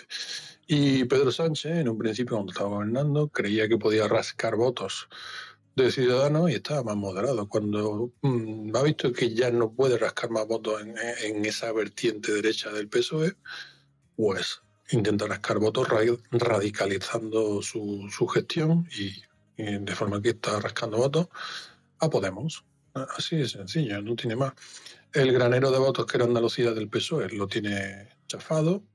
El granero de votos que tenía en Cataluña lo tiene también bastante chafado, creo yo. Y, y solamente le queda, pues, eso, un poco el, el radicalismo. El radicalismo tiene que ser su nuevo granero de votos, sinceramente. Y está actuando de forma que mm, los votos eh, le, le hagan permanecer en el poder y alargar su estancia en la Moncloa, básicamente. Vale, eh, Joana, ¿qué quieres conseguir de verdad? no. ¿Qué quieres Quiero conseguir? conseguir respecto, respecto a lo que estaba comentando Rafa, que estaba comentando Laura, ¿vale? Sí. De, de la historia del PSOE. Vale. Hay una figura que se llama Largo Caballero, ¿vale? Que este fin de semana en diversos mítines que ha hecho eh, nuestro presidente del gobierno, reuniendo a antiguos varones del PSOE, ha reivindicado la figura de Largo Caballero, ¿verdad que sí? En el otro titular, Javi, si cambias eh, por verlo en Este. Twitch. Titular, Sánchez reivindica la figura del Largo Caballero, dos puntos, y dijo textualmente, actuó como queremos actuar. Entonces ahora mismo arriba tenéis el enlace a Twitch por si queréis verlo de manera gráfica. Eh, hemos recopilado varias frases históricas que han quedado en los anales de la historia de este señor, de Largo Caballero, que es el modelo a seguir por nuestro actual presidente del gobierno. Javi, si eres tan amable, reprodúcelas con, con voz solemne. Ah, un, un- paréntesis, largo caballero, aclárame un poquito, Joana, aunque estaba, estaba en el baño, no lo no había escuchado desde el móvil acá. Eh, ¿de dónde, de dónde viene él? ¿De qué época es? Es un histórico del PSOE, es de la época de, la, de antes de la Guerra Civil. Era cuando, cuando estábamos en la Segunda República, cuando se hablaba de cómo vamos a llegar al poder. Y ahora vamos a reproducir algunas de las frases maravillosas que decía este hombre en, en el Congreso. Porque cuando Laura estaba diciendo ahorita que de dónde proviene el PSOE, para allá y para acá, yo me acuerdo, yo iba a decir, lo que pasa que estaba, estaba bien lejos y lo estaba escuchando nada más por los cascos inalámbricos, pero el micrófono es muy malo. A ver, eh, eh, Pedro Sánchez, mejor dicho, yo digo, yo digo que la historia de, de PSOE se divide así. Ah, igual o antes de Felipe González y después de Felipe González. O sea, eh, mm, digo yo que Pedro Sánchez es la escuela de Zapatero, o sea, lo que vino después de, Fel- de Felipe González. Pero mm, ninguno de ellos son de la escuela de Felipe González, ¿no? Porque si fuesen, por lo menos, por lo menos la escuela de Felipe González fuesen medio digeribles, ¿no? Pero bueno, ¿no? Así es, yo recuerdo la, era muy pequeño yo con la etapa de Felipe González yo escuchaba a mis padres y abuelos hablar muy bien de él. La verdad que tengo entendido que fue una de las mejores etapas de, del PSOE, ¿no? Entonces esa analogía que acabas de hacer, Pedro, eh, me parece muy acertada, ¿no? Es todo lo que está antes de, de Felipe González, luego Felipe González y todo lo que hay después, ¿no? Sí. No, Eh, exacto, de la escuela de Zapatero para acá y la escuela de Felipe González para atrás. o sea, Eso es, eh, eso eh, es. así, eso es así de sencillo. O sea, la escuela de. Zapatero fue un es una escuela de terror, ¿eh? No me jodas. Sí. Bueno. Eso es. Vale, eh, las frases que, que estaba mencionando Joana ahora, eh, leo la primera, que ya solo con eso ya desmonta toda la teoría de, de Pedro Sánchez en sus mítines, ¿no? Dice, esto fue en un mitin en Linares el 20 de enero de 1936, dice textualmente Largo Caballero. La clase obrera, bueno, me imagino que se refiere a la clase obrera, debe adueñarse del poder político convencida que la democracia es incompatible con el socialismo. Y como el que tiene el poder no ha de entregarlo voluntariamente, por eso hay que ir a la revolución. Eh, es, es- es así. o sea, No hay más preguntas, señoría. es que- Claro, pero es que eso es exactamente lo que ellos proclaman hoy. O sea, si tú dices como político que el poder supremo lo tiene el pueblo y yo soy representante del pueblo, entonces, ergo, yo puedo hacer lo que a mí me dé la gana. Eh, y que nadie y que nadie está por encima de mí. Y no es verdad. La Constitución claro. está por encima de la Sí. soberanía del pueblo. O sea, Pero- ¿qué me estás contando? Pero, Claro. pero ha variado el modus operandi, Laura. Ahora, ahorita no Ah, se, desde toma todo, luego. no se toma todo por ataque como el 23F allá en Venezuela, sino ah, por la vía democrática, entre comillas. ¿no? exacto. Y que es bueno, la que eso- nosotros eso es también hemos visto. O sea, y la que te nosotros van hemos visto metiendo, es y te te van metiendo como metiendo- la hormi- la hormiguita. ¿eh? correcto. eh, Bueno, que es la dictadura del siglo XXI, perdona, Javier. Sí, sí, no, no, tranquila. Eh, otra, por ejemplo, eh, eh, la 2, no sé, no las, las- leo directamente, no las había leído antes. La transformación total del país no se puede hacer echando simplemente papeletas en las urnas. Estamos hartos de ensayos de democracia que se implanten en el país, que se implante en el país la nuestra. El 10 de febrero de 1936. Otra, por ejemplo, la tercera dice, si no nos permiten conquistar el poder con arreglo a la Constitución, tendremos que conquistarlo de otra manera. O sea, es una y otra vez. Que básicamente lo que ha dicho Pedro Sánchez hoy. Lo vamos a, lo vamos a, a- a las consecuencias. Exactamente. Amenazas, amenazas tras amenazas. Joana, ¿por dónde seguimos? dame luz al final del túnel, por favor. No, yo es que eh, insisto que, que lo curioso de todo esto que está pasando es que además eh, estamos siendo conscientes y conocedores de primera mano porque ellos no lo están narrando por fascículos de lo que quieren hacer. Claro. O sea, a mí me parece gravísimo, gravísimo lo que ha dicho el presidente del gobierno, esto que acabamos de reproducir. Poneos por un momento que esa- esas declaraciones, en vez de hacerlas un partido de izquierda que está gobernando el país, que lo hiciera un partido de derecha. Bueno, ¿Os imagináis las reacciones? ¿Os Franco lo imagináis por un momento? ha vuelto Franco.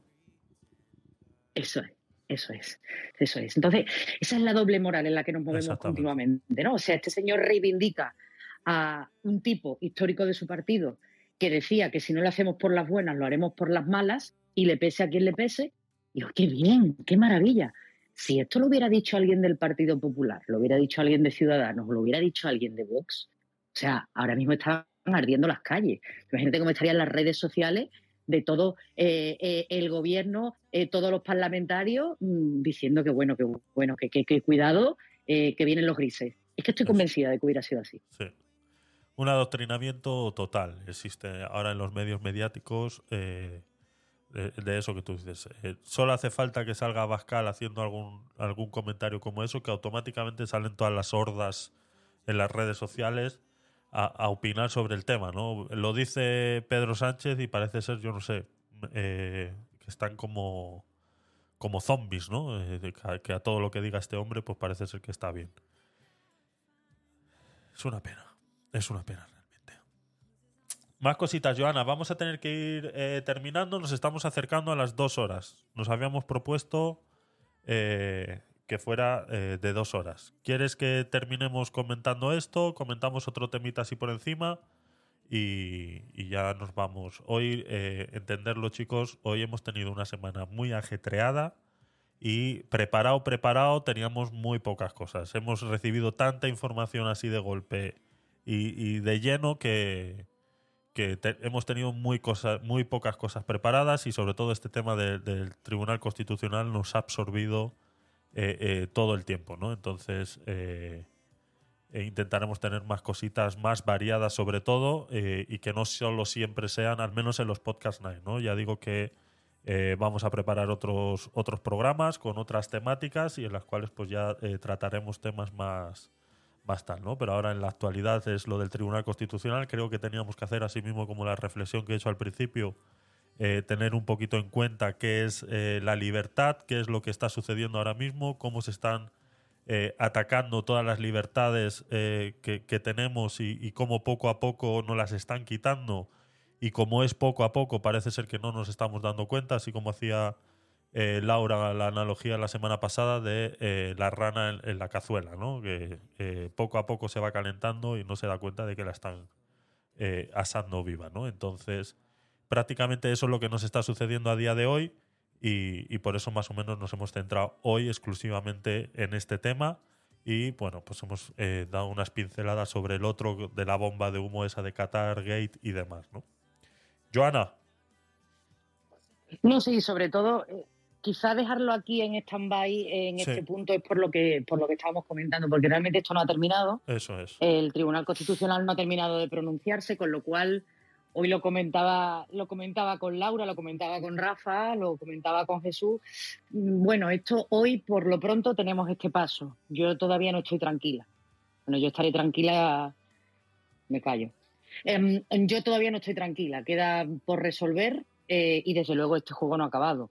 Es decir, está claro que esto ahora mismo es un paso, esto es una batalla, una pequeñita batalla, insisto, muy pequeñita, pero ahora queda lo más gordo por resolver y está claro que esta hoja de ruta no se va a parar y nos queda un año por delante, Ya. porque nos queda un año por delante.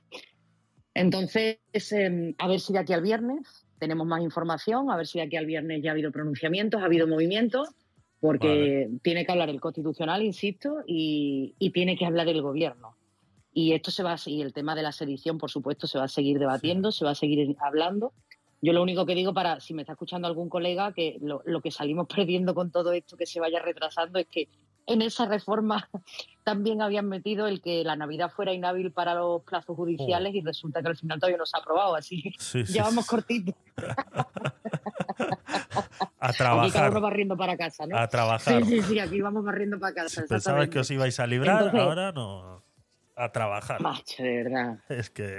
Nadie se acuerda de nosotros, qué, qué vida más dura. No, y que Entonces, aprovechan, a ver, Javier, ya te, ya te digo, esto es provisional. Esto Sí. es provisional todo y a ver cómo, cómo se desarrolla. aprovechan sobre todo estas fiestas, todos estos tiempos de festividades y todo eso, pues que está la gente distraída también en otras cosas, pues aprovechan para hacer este, este tipo de cosas. Pero bueno, eh, hay que destacar que eh, el- el- la mente popular de hoy en día en España eh, no está en estas cosas ahora mismo. No está en estas cosas, no sé si es que no les interesa, no las entienden, eh, por eso no sé si eh, hay que hay que incitar a la gente a que, a que intente averiguar un poquito más sobre el tema, pues que se metan en programas así como el que hacemos nosotros, que hay muchos por las redes, eh, y que intenten eh, involucrarse un poquito más en entender qué es lo que está sucediendo y formar parte, que no solamente se forma parte cuando se va y se pone una papeleta en una urna.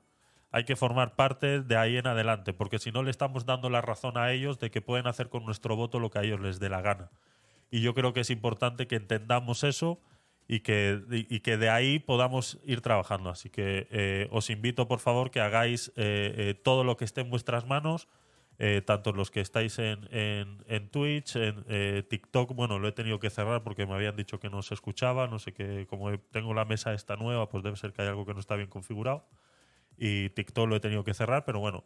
Y todos por los que luego lo escucháis en diferido en YouTube y en modo podcast, pues eh, haceros ese pequeño llamamiento que si ya estáis escuchando esto es porque realmente os interesa y os invito pues a que también hagáis vuestro trabajo de investigación, investiguéis un poquito eh, eh, todo lo que está sucediendo y que solamente con eso ya formáis parte porque en el momento que podéis explicarle esto que, que estamos hablando aquí a otra persona, ya habéis hecho bastante. Y yo creo que eso es nuestra labor, esa es nuestra labor democrática, es esa. No se, no se debe resumir solamente a echar una papeleta en una urna y desentendernos automáticamente por eso, por el simplemente hecho de no darles la razón a ellos de que pueden hacer lo que les dé la gana. ¿no? Entonces yo creo que con ese pequeño mensaje, eh, agradeceros, eh, Pedro, Laura, Rafa y sobre todo Joana, muchas Pedro quería gracias. decir algo, me parece a mí, Javier. Por favor. Sí, bueno, ya. como siempre. Gracias, Dale, Pedro. Javier. Gracias, Joana. Ey, no, para concluir, efectivamente, recapitulando, pues lo, lo primero, bueno, no lo dejemos, eh, mm, no dejemos de, de- ver el horizonte como tal, ¿ok? Eh, preparémonos para todas, no una, sino 10 hasta, o hasta 5, hasta 10 o hasta 15 bolas de humo y trapos rojos paralelos como este que estamos viendo. Y yo creo que eh, soy también, mm, coincido con Joana en de- em, esperar que decante un poco las noticias a ver qué sucede, ¿ok? Eh, lo otro, lo bueno, mm, pues los muros de contención se han activado y los contrapesos y bueno, por lo menos ahí hay una de ganar. Y, pero tenemos que prepararnos en el futuro para que esos muros eh, no solamente eh, atajen y sean contrapeso de una sola situación, sino de cinco, hasta cinco paralelas. Y por último, pues eh, que cada, los jóvenes se involucren un poco más en la política, aunque no los veo. Nosotros éramos así en Venezuela cuando no pasaba nada. Y pues después de último sí, casi todo el mundo se, se incluyó en la política porque mm, solamente, como dices tú, Javier, mm, echar la papeleta en, la urna no es, no es solamente eso. Y por último, pues eh, las dictaduras derechas son malas porque son eh, horribles, horripilantes. Pues mi padre la vivió de primera fila, en primera fila, porque inclusive estuvo en vivió la guerra civil de primera fila pero las de izquierda no te creas que son mejores, ¿ok? Porque nosotros, yo las de derecha no lo viví, lo vivió mi padre, pero yo sí viví la de izquierda y de- todavía están, todavía están allí. Muchísimas gracias. Sí es. Gracias a ti, Pedro. Eh, Laura, último minutillo, último. eh, eh, eh, ¿Algo que nos quieras eh, decir? No, Laura se ha dormido ya. La- sí, sí, la, la damos a la siguiente, Rafa, y le damos paso después de, de Rafa. Eh, ¿Qué os digo? A ver, mm, yo no las tengo con todas conmigo en el sentido de que ahora mismo la sociedad y sobre todo la- la- la- las clases medias tienen muy poco que hacer, incluso con su voto. La sociedad española está cautiva. Eh, tenemos una situación que a la sociedad, vamos, una situación económica que condiciona todo lo demás.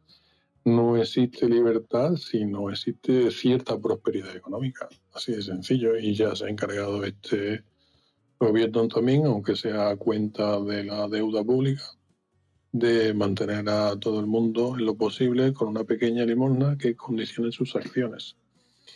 En cuanto al tema político-judicial, eh, yo creo que ven- viene un momento ahora de stand-by, de bloqueo. Se va a armar mucho alboroto y estamos en, bueno, en, la antesala de unas elecciones muy tensas, muy polarizadas y, que va a empezar con las siguientes elecciones que son las municipales y a partir de ahí todo va a ser cuesta abajo.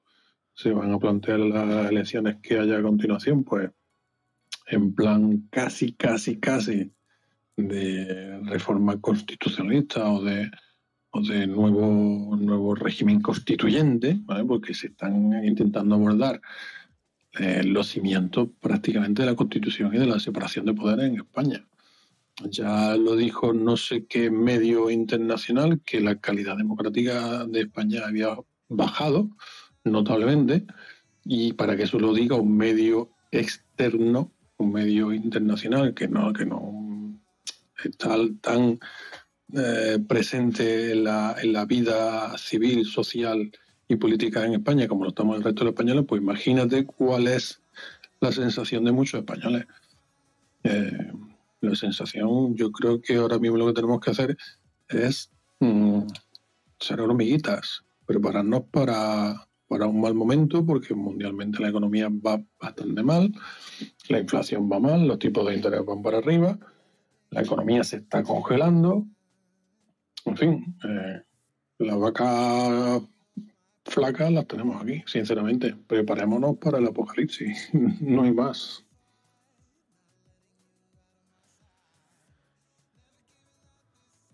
Soy Rafa y he terminado y no me ha sonado el pitido. No te, no te lo hemos puesto, Rafa, no te lo hemos puesto. Es que ya nos quejamos por quejarnos, ¿eh? De, De verdad, verdad, ¿eh? de verdad, Hay que ver, ¿eh? Es el modus operandum de la sociedad hoy. Coño, que quedéis callados, que quedéis callados, coño, reaccionad un poquito. Tan filósofo no soy. hay, hay, hay que aplaudir. ¿eh? Ah, no, esa no era.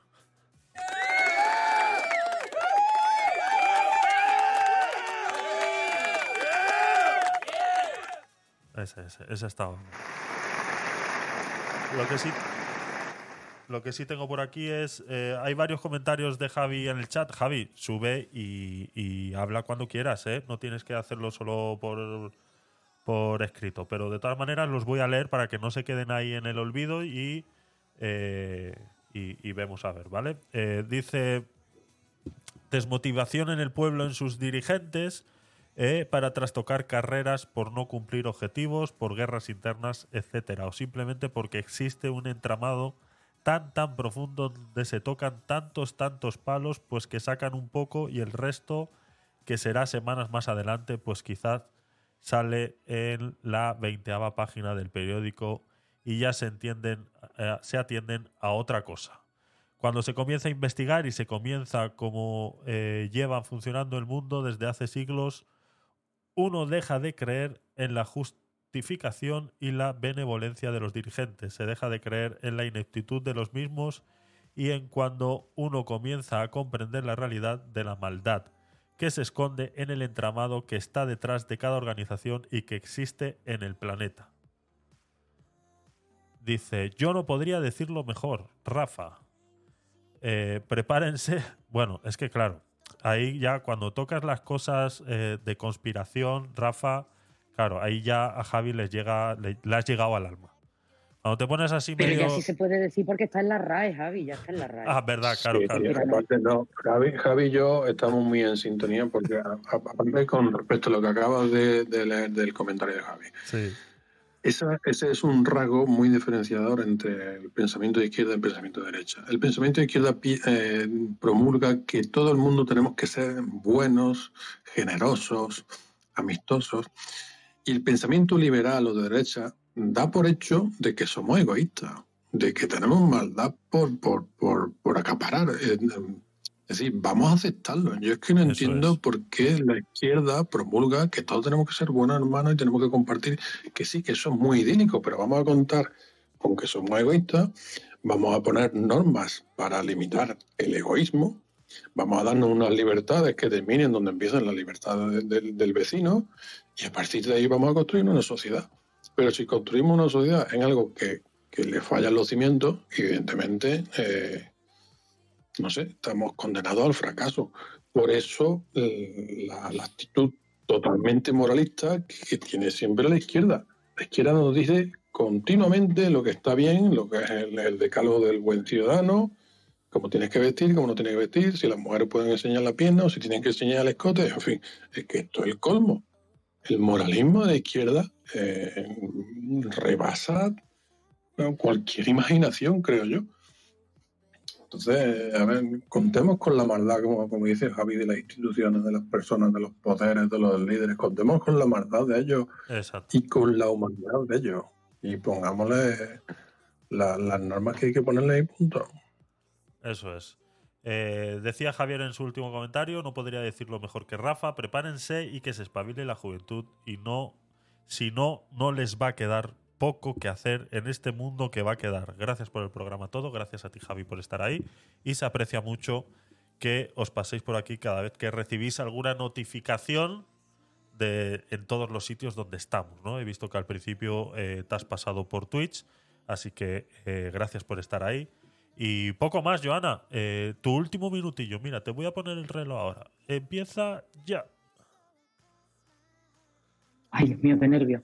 Bueno, Javier, pues yo na- nada más que añadir respecto de lo que he dicho. Ya te digo, yo ahora mismo estoy a cautela, esperando a ver qué es lo que sucede y espero hablar con más conocimiento de causa porque ya se haya pronunciado quien se tiene que pronunciar y esperemos que no se haga nada que haga tambalearse aún más los cimientos de nuestro Estado de Derecho. Por ahora me voy a quedar ahí. No sé si, si en próximas ediciones podré avanzar un poco más. Y por supuesto, gracias a ti, Javier, siempre por, por tan magnífico programa, ya lo sabes, que me encanta. Y, y- a Pedro, a Rafa, a Laura, a Javi, a todos los que han pasado por aquí, que han participado con nosotros, a Sexy, que lleva aquí con nosotros desde el principio del Clubhouse. Eso es. Y, y nada, que nos vemos en los bares, que esto no acaba, señores, que esto no acaba. Eso es. Pues muchas gracias, chicos. Eh, de verdad que eh, eh, yo lo paso muy bien con vosotros aquí. Vuestros comentarios eh, son muy acertados siempre. Yo creo que estamos todos. Eh, eh, este no es para mí, este no es mío, este no es mío. No, quieto. Quieto. No, no, no, no. Que no, que no. Oye, no hay manera de pararlo. En la leche. Que esto es una república bananera. Y aquí el único que no tiene minuto de silencio soy yo. Todos los demás sí. ¿De acuerdo? Cosas de cosas nazi, cosas Eso, nazi. Cosas nazi. Cosas como Pedro Sánchez, vamos. ¿Qué haces? ¿Cosas? Pues hago- Sí. ¿Cosas nazis? Sí, Peter, cosas nazis. Exactamente. Eso es lo que hacemos aquí. Y aquí, eh, pues eso. Poco más, chicos. La verdad que gracias. Gracias por estar ahí. Eh, os invito a el viernes, eh, todos los que eh, me escucháis en Clubhouse, ya sea en modo diferido, si lo escucháis de aquí antes al viernes, seguirme en Twitch. Tenéis el enlace arriba de nuestras cabecitas en la sala. Eh, tenéis el enlace. Eh, seguirme en Twitch porque vamos a estar haciendo un sorteo de un Fire Stick TV Lite y eh, lo haremos el viernes. Es el, el que vamos a regalar este mes y luego ya prepararemos nuevas cositas para el año 2023, pues para que tanto así como vosotros apoyáis el contenido dándoles like, que lo hacéis muy poco, pero bueno, mm, si os quiere igual, pues co- recompensaros también a vosotros con vuestro apoyo, ¿no? Eh, solemos tener algún que otro patrocinador, pues eh, todo eso lo vamos reinvirtiendo en el canal y una parte de la reinversión es agradeceros a vosotros eh, vuestra visita. Entonces, se agradece que estéis ahí, sabéis que se os quiere y os invito, pues eso, a que nos veamos el viernes, ya sea en Twitch, ya sea en TikTok, ya sea en Clubhouse. Y si estás en diferido, ay, es que a mí también me gusta. A mí también me gusta, yo también escucho muchas cosas en modo podcast y demás, pero pásate por aquí un día, no te cuesta nada, agéndalo. mm, apúntatelo ahí un día, a las 10 de la noche, el viernes. Mira, hay sorteo, pásate, nos conocemos. Me dices, oye, pues yo te escucho en diferido, pues yo no sé qué. Pues, y así nos vamos conociendo. Que no cuesta nada. Y muy importante, Javi, muy importante, si nos escuchan en diferido, los que nos escuchen en directo, que te sigan a ti para que cada vez que programes sala salte la alarma y además que sigan a Gabinetes de Curioso, que es el club sobre el que estamos haciendo en Clubhouse esta salita. Eso es. Y así siempre, siempre que programes, le salta una alerta que tienes programada una sala. Eso es. Y eh, que vienen cositas que vamos a hacer con Joana, a ver si. eh, eh, ahora mismo est- estamos en fase beta. O sea, estamos ahí en que vamos a hacer cositas. Tenemos una idea, tenemos que perfilarla, necesitamos tiempo. La actualidad no nos, lo, no nos deja. Entonces, eh, pero van a venir cositas, van a venir cositas junto con mi co-hoster, querida Joana. Eh, gracias por estar ahí. Besitos. Nos vemos el viernes.